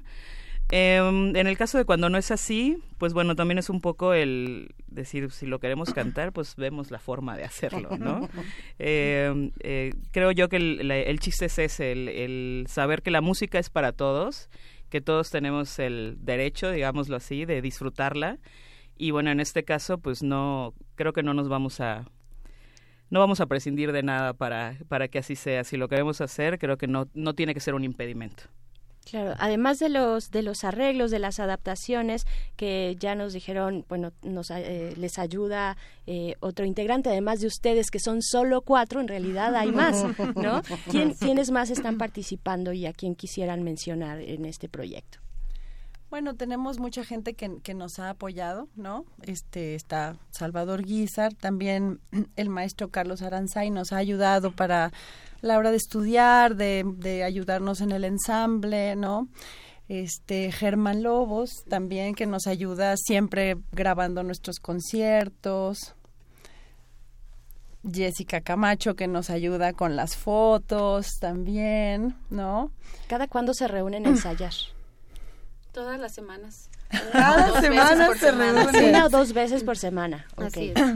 ¿Y cómo se cuida la voz cuando se cuando se forma parte de un ensamble como este? Lo pregunto porque en esta cabina nos la pasamos roncos. Eh, es ya se vuelve habitual eh, la tos, la gripa, eh, etcétera, etcétera, etcétera, por el uso de la voz. Y, y muchos dicen, bueno, el cuidado de la voz es algo fundamental y más cuando se utiliza para la belleza. ¿Cómo, ¿Cómo le hacen? Cuéntenos, ¿cómo cuidan sus voces? Pues es necesario dormir bien, tomar suficiente agua, comer muy bien, o sea, los cuidados normales que, que debería tener cualquier persona. Y bueno, que nadie los tiene, pero bueno. Exacto, exacto. Que debería, por Eh, cuidarnos de los cambios de temperatura, pero generalmente vivimos nuestra vida como como todos. Este, a veces nos desvelamos, a veces no es posible seguir una dieta súper balanceada. Y, y ya cuando estamos más cercanas a las presentaciones, tratamos de entonces sí exagerar un poquito más en, en ese tipo de cuidados. Cuando eh, tuvimos aquí en Primer Movimiento un curso de verano sobre, sobre la voz y sobre la ópera, eh, invitamos a la soprano Carmen Ferrá a que estuviera aquí con nosotros. Y ella nos decía, olvídense de los tacos al pastor si algún día se quieren Sí. dedicar a cantar. Y eso nos dejó eh, impresionados aquí. Pero ¿por qué los tacos? Una sentencia ¿Por- por- brutal. ¿Por qué Bueno, esto? no. ¿Por qué lo otro? Decía, bueno, es que hasta las grasas pueden afectar, digamos, el, el- la tonalidad, la tesitura, etcétera, etcétera. Muchas cosas eh, para hablar de las voces y sobre todo también eh, se nos dieron muchos ejemplos a lo largo de este programa de voces femeninas que uno debía eh, seguir. Y a mí me gustaría preguntarles cuáles son esas voces que a ustedes les han inspirado en, en su trayecto musical, que digan, bueno, esta es a la que yo le tiraba, o a lo mejor la que yo quise imitar cuando empecé a cantar y ahora pues ya canto de esta otra manera, etcétera. Empezamos por Liliana y nos vamos recorriendo. Ay, Dios mío, pues mira, que, que- yo admiro mucho, pero no es precisamente una mujer. No importa, Sí, sí, voces, no importa. voces son No, voces, lo decía yo-. Para mí, este, la, mi, mi cantante favorito y, y la manera en que tiene de cantar, de expresar, de su técnica, pues es un contratenor que se llama Philip Jarovsky. Ya estuvo un par de veces aquí en México, en, Sí. en Bellas Artes. Y bueno, a mí me parece una manera exquisita de cantar. ¿no? Es, para mí es una técnica excepcional. La técnica y nos dices la, la forma de expresar a través de, de la voz, ¿no? Que Así es. son, ah, de, de pronto no sé si eso sea lo más complicado de lograr en algún momento. O sea, el expresar Eh, algo sí, a través sí, de... yo siempre he pensado que, que los músicos que, que, que transmiten lo que verdaderamente se, se requiere, lo que, lo que debe ser, es porque han vivido mucho. Esa Mm. siempre ha sido mi, mi, mi idea. No sé si en esta vida o en otras, pero es, pero tienen ese, ese tipo de, de vivencias tan completas como para poder transmitir. Hay que vivir, hay que sentir para transmitir algo, ¿no? Eh, Cintia. Uy, bueno, pues tengo muchísimos, muchísimas figuras que me han inspirado. Una de ellas, ay, perdón. A ver, Es que- tómense su agüita, y con, más con estos agüita. cambios de temperatura y las alergias de enero. ¿Qué te digo? ¿Qué te digo? Me encanta, por ejemplo, Jessie Norman. Ay, Jessie Norman, Me claro. encanta Fisher Disco, eh, Lucia Pop, Kathleen Battle. Bueno, tengo muchísimas figuras que me inspiran y que las que las escucho mucho. De este lado, Tatiana. Tatiana. Pues para mí, eh, cantas- cantantes, perdón, solistas, eh, mujeres, creo que de las primeras que escuché con las que me quedo para toda la vida serían Cecilia Bartoli Uy, y sí. Marilyn Horn, que son extraordinarias. Y bueno, dentro del- de la música vocal a capela y más en formación como de ensamble vocal, eh, para mí King Singers, eh, de las mejores. Eh, bueno, actualmente hay también otro, un ensamble femenino que también son cuatro mujeres cubanas que se llaman Ge- Gema 4. Gema también suenan 4, eso hay que anotarlo. Eh, um, Encuéntrense. Sí. Justo, ahí tendría que haber un solo ocho. Exacto. Juntas somos, somos Un ocho. tete a tete. Estaría bien, estaría bien. ¿Y cómo, ¿Y cómo se preparan cuando viene la hora de, de una presentación como la que viene ya muy pronto? ¿Qué es lo que hacen? Eh, ¿Cuáles son los rituales? Muchas veces platicamos aquí con autores y es como, a ver, eh, lo que uno hace para escribir, para prepararse para escribir, escucho esto, pongo esto, hago tal, tal o cual maña extraña. Eh, ¿Qué hacen ustedes? Cuando están justo en ese momento de la preparación para un concierto. Pues individualmente cada quien hace su trabajo vocal, ¿no? Pero a la, antes de, de ya dar el paso hacia el escenario, pues sí, nos juntamos, platicamos y pues nos echamos muchas porras porque... ya tenemos el, el cartel en, en redes sociales para los que quieran asistir, para los que se quieran acercar, pero a lo mejor habrá quienes no tengan Twitter y no tengan Facebook y digan, a ver, ¿nos pueden repetir, por favor, dónde, cuándo y a qué hora nos vemos? Claro que sí. Eh, bueno, el primer concierto es el día de hoy a las 8 de la noche en la Capilla Gótica del Centro Cultural Helénico. Eh, Qué espacio para hacerlo, qué bellísimo, bellísimo, maravilloso. y bueno, eh, en el mismo lugar y a la misma hora, el viernes 15 de febrero también vamos a estar ahí. Y por ahí les esperamos. Excelente. ¿Y se van a, se van a echar Mr. Sandman el día de hoy? Sí. O sea, Claro. bueno, en, en el concierto. claro, la que- claro. ¿Y qué otra? ¿Qué otra tienen preparada para esta noche? Nada más para antojar. No la tie- igual y pueden cantar otra y decirnos una que, que vayan a tocar. No sé, no sé, cuéntenos. Pues así conocidas, pues están Las Aguas de Marzo, está Piel Canela, tenemos este un ciclo de canciones de Max Reger que es una joya, que son unas canciones musicalmente difíciles, pero son hermosísimas, ¿no? Can- algo de Schumann también tenemos. De Schumann. Dale. Y pues sí, es variado el, el programa. ¿no? ¿Y creen que nos puedan eh, cantar una más antes de que terminemos esta conversación? Sí, claro. Excelente. Vamos a cantar este una canción de folclore cubano que se llama Son de Camagüey.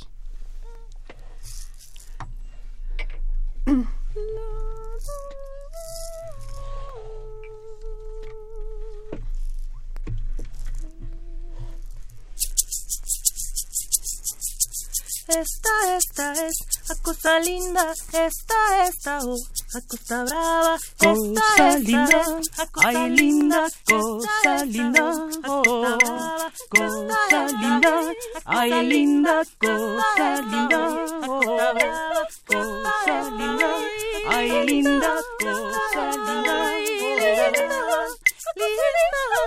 linda, linda, son de Camagüey, cosa linda, de Camagüey, tradiciones, de Camagüey, qué lindas son, son de Camagüey,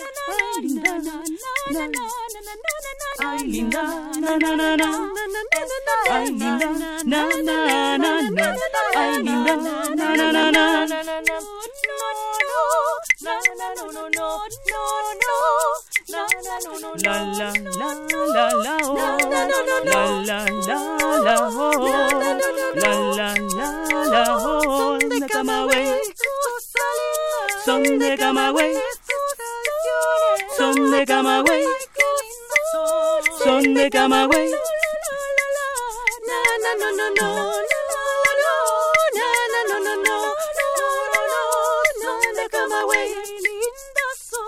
Son de Camagüey, son de Camagüey, cosa brava, Camagüey, ay linda, Camagüey, ay linda, Camagüey, ay linda, Camagüey, ay linda, linda, linda, oh, son de Camagüey, esta es cosa linda, Son de Camagüey. estas tradiciones, Son de Camagüey. ay qué lindas son, son de Camagüey, esta cosa linda, son de Camagüey, estas tradiciones, son de Camagüey, esta cosa linda, son de Camagüey, estas tradiciones, son de Camagüey, estas tradiciones, son de Camagüey, estas tradiciones, Ay, Camagüey, estas tradiciones, Ay, Camagüey, estas tradiciones, Linda, linda. Son de Camagüey. Fantástico, bravo. Fabuloso. Bravo. Bueno, ya se imaginarán que nuestras redes sociales les están echando todas las flores posibles, dice Laura Figueroa. Oh my God, con las mezzosopranos. Las cuatro son maravillosas. God. así dice. Oh my God. Y así escrito.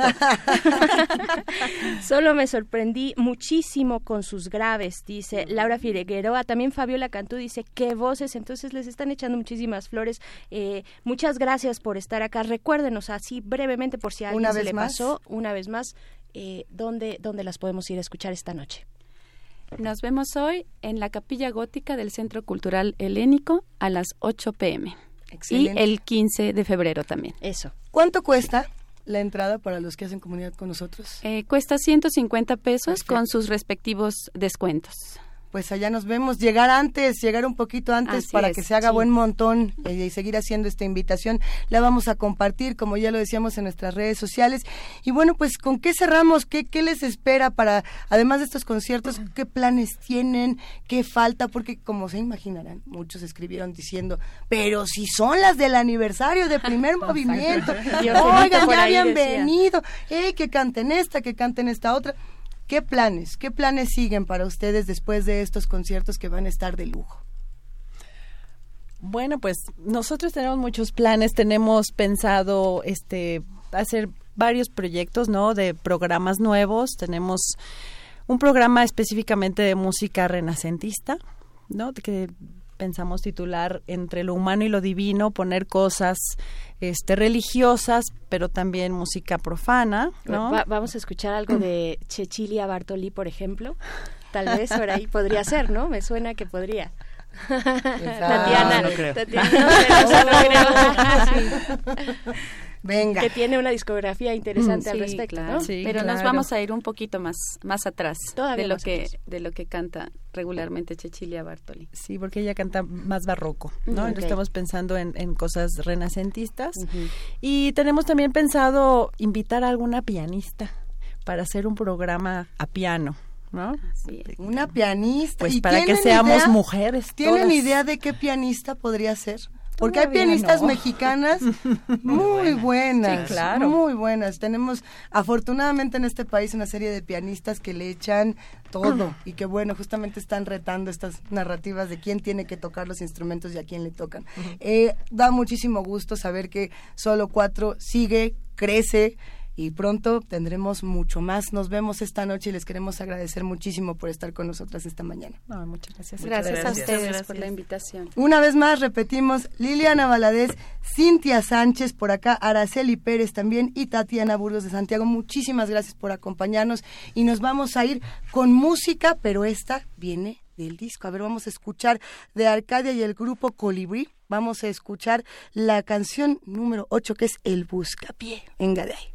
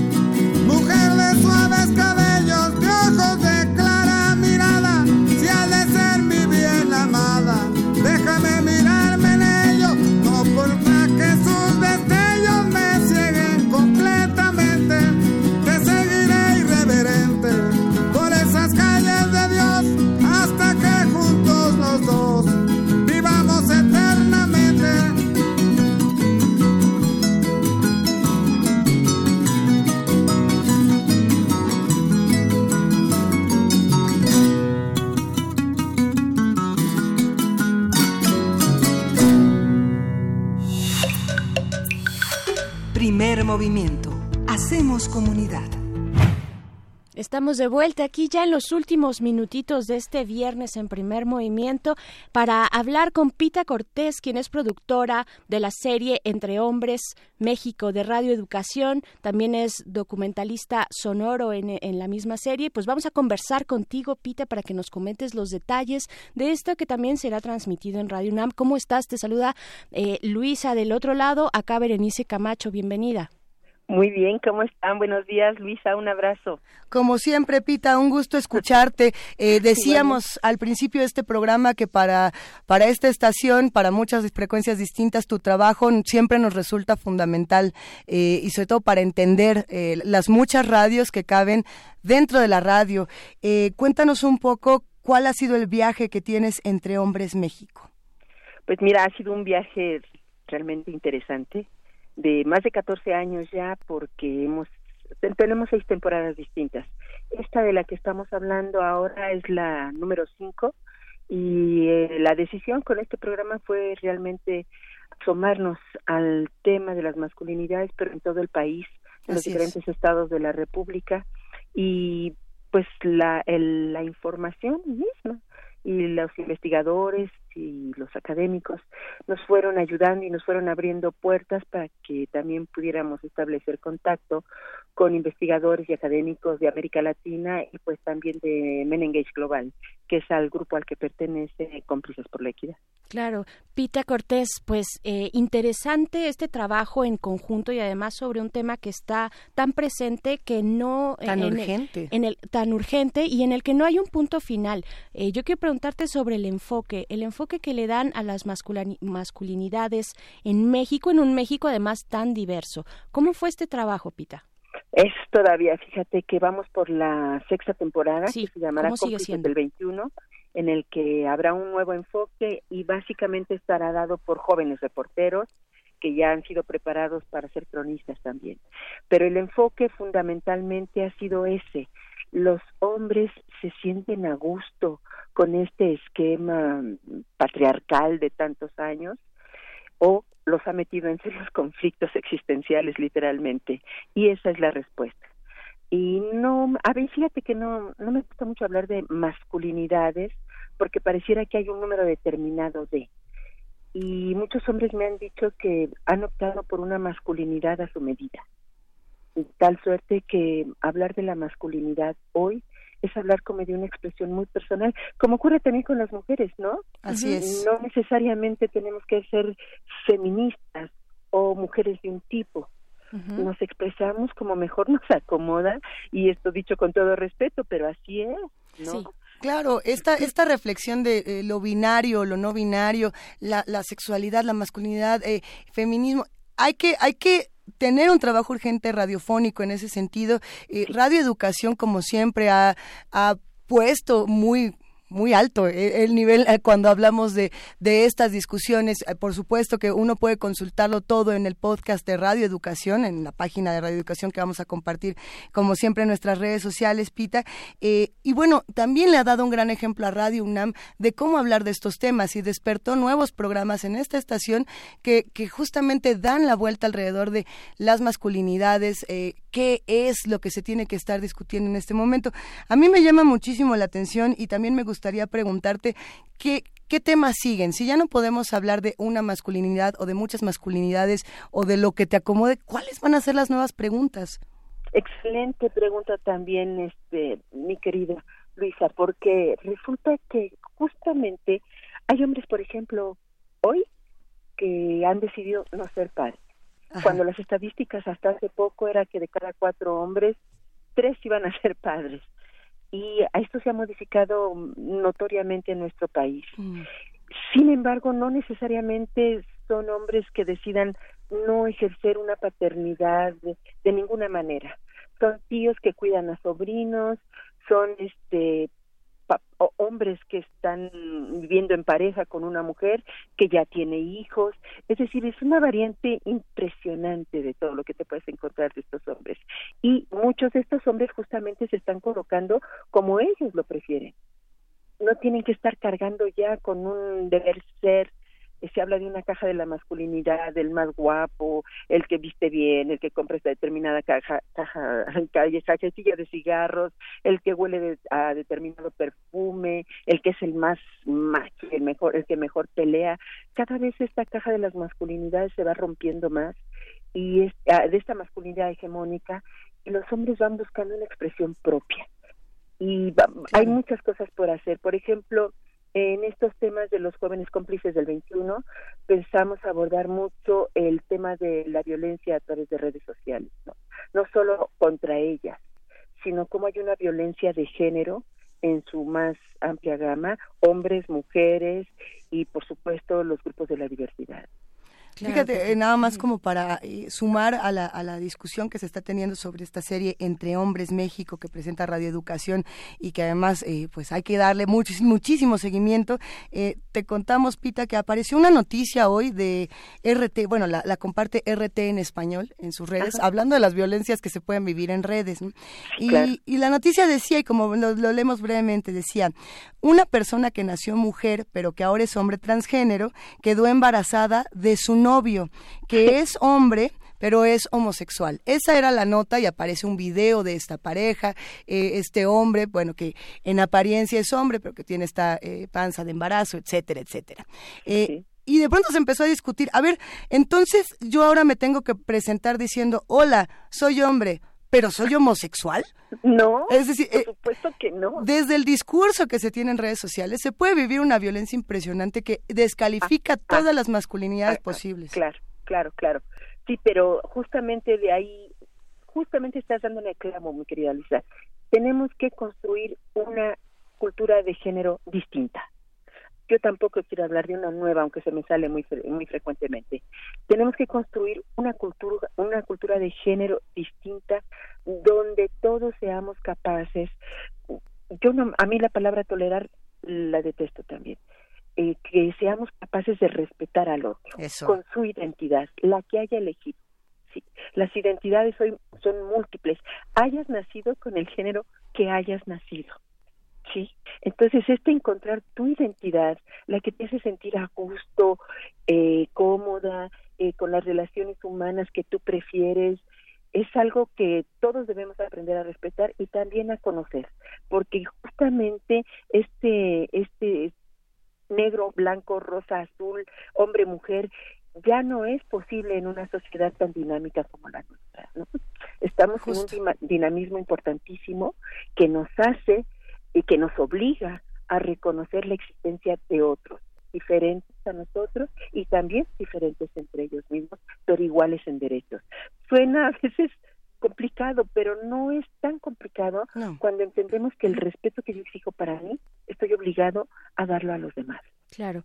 Pita Y es Cortés. por ahí por donde Ajá. van todos estos temas de masculinidad, porque no se trata de quitar el espacio que han ganado las mujeres, al contrario, toda la lucha o el trabajo, porque tampoco me gusta esta palabra de lucha, todo el trabajo feminista de más de 40 años ha sentado las bases de lo que hoy se plantea como eh, la definición de la masculinidad o una masculinidad distinta, ¿no? Entonces sí hay mucho trabajo por hacer, Claro. eh, pues sí, nuestra hermana Radio UNAM también siempre está explorando estos temas y pues a darle, mi querida Luisa, yo creo que vamos juntos, vamos de la mano y siempre también los públicos que nosotros tenemos son públicos de avanzada. Claro. Pita Cortés, te invitamos a seguir platicando con esta y otras ediciones de la serie Entre Hombres, de la cual eres productora y docu- documentalista sonora. Eh, pues dinos, por favor, cuándo se va a estrenar, en unos segunditos nada más, porque ya nos despedimos. Pues te digo en unos segunditos que el lunes, Berenice. Perfecto. ¿A ¿Qué hora? ¿Y, y el horario? El horario, mira, son tres horarios distintos. No he logrado grabármelos, les ofrezco una disculpa. Pero, ¿qué crees, Pita? ¿Qué crees? Que nosotros por acá lo tenemos. Ah, perfecto. Más que listo, 6.30 ah, por FM, 6.50 por AM y todo lo pueden conocer en la página de Radio Educación o en su cuenta de Twitter que es arroba Radio Educación, así de sencillo. Sigan el trabajo que hace esta, esta estación que además está celebrando muchísimas cosas, Pita. Sí, que ahorita fíjate que me voy a Radio Educación justamente porque se presenta nuestro nuevo director. Eh, un un gran abrazo y nuestro reconocimiento a Gabriel Sosa Plata, que bueno, ha reinventado también muchas cosas en términos de estudio, de medios, de discursos, desde la UAM, desde TV UNAM, desde tantos espacios de los que él justamente pues se ha hecho para dar todas estas palabras. Así es, mi querida. Eso, mucho éxito. Les mando unos abrazos muy grandes a todos por allá. Venga, pues. Abrazos de vuelta. Con eso Gracias. nos despedimos celebrando eh, esta producción entre Hombres México de Pita Cortés, a quien abrazamos, celebrando que nuestra estación hermana va a tener eh, pues un día un día re bueno y nosotras celebrando que ya nos vamos. Ya nos vamos, pero nos encontramos el próximo lunes a las 7 de la mañana. Muchísimas gracias, querida Luisa Iglesias. Gracias a toda la producción del otro lado, sobre todo a ustedes que están escuchando Primer Movimiento y Radio UNAM. Si se sumaron a través del 96.1 de FM o el 860 de AM, muchísimas gracias. Muchísimas gracias, querida Berenice Camacho. Nos escuchamos el lunes. Gracias a todos y nos vamos. Esto fue Primer Movimiento. El mundo desde la universidad. Radio UNAM presentó Primer Movimiento. El mundo desde la universidad.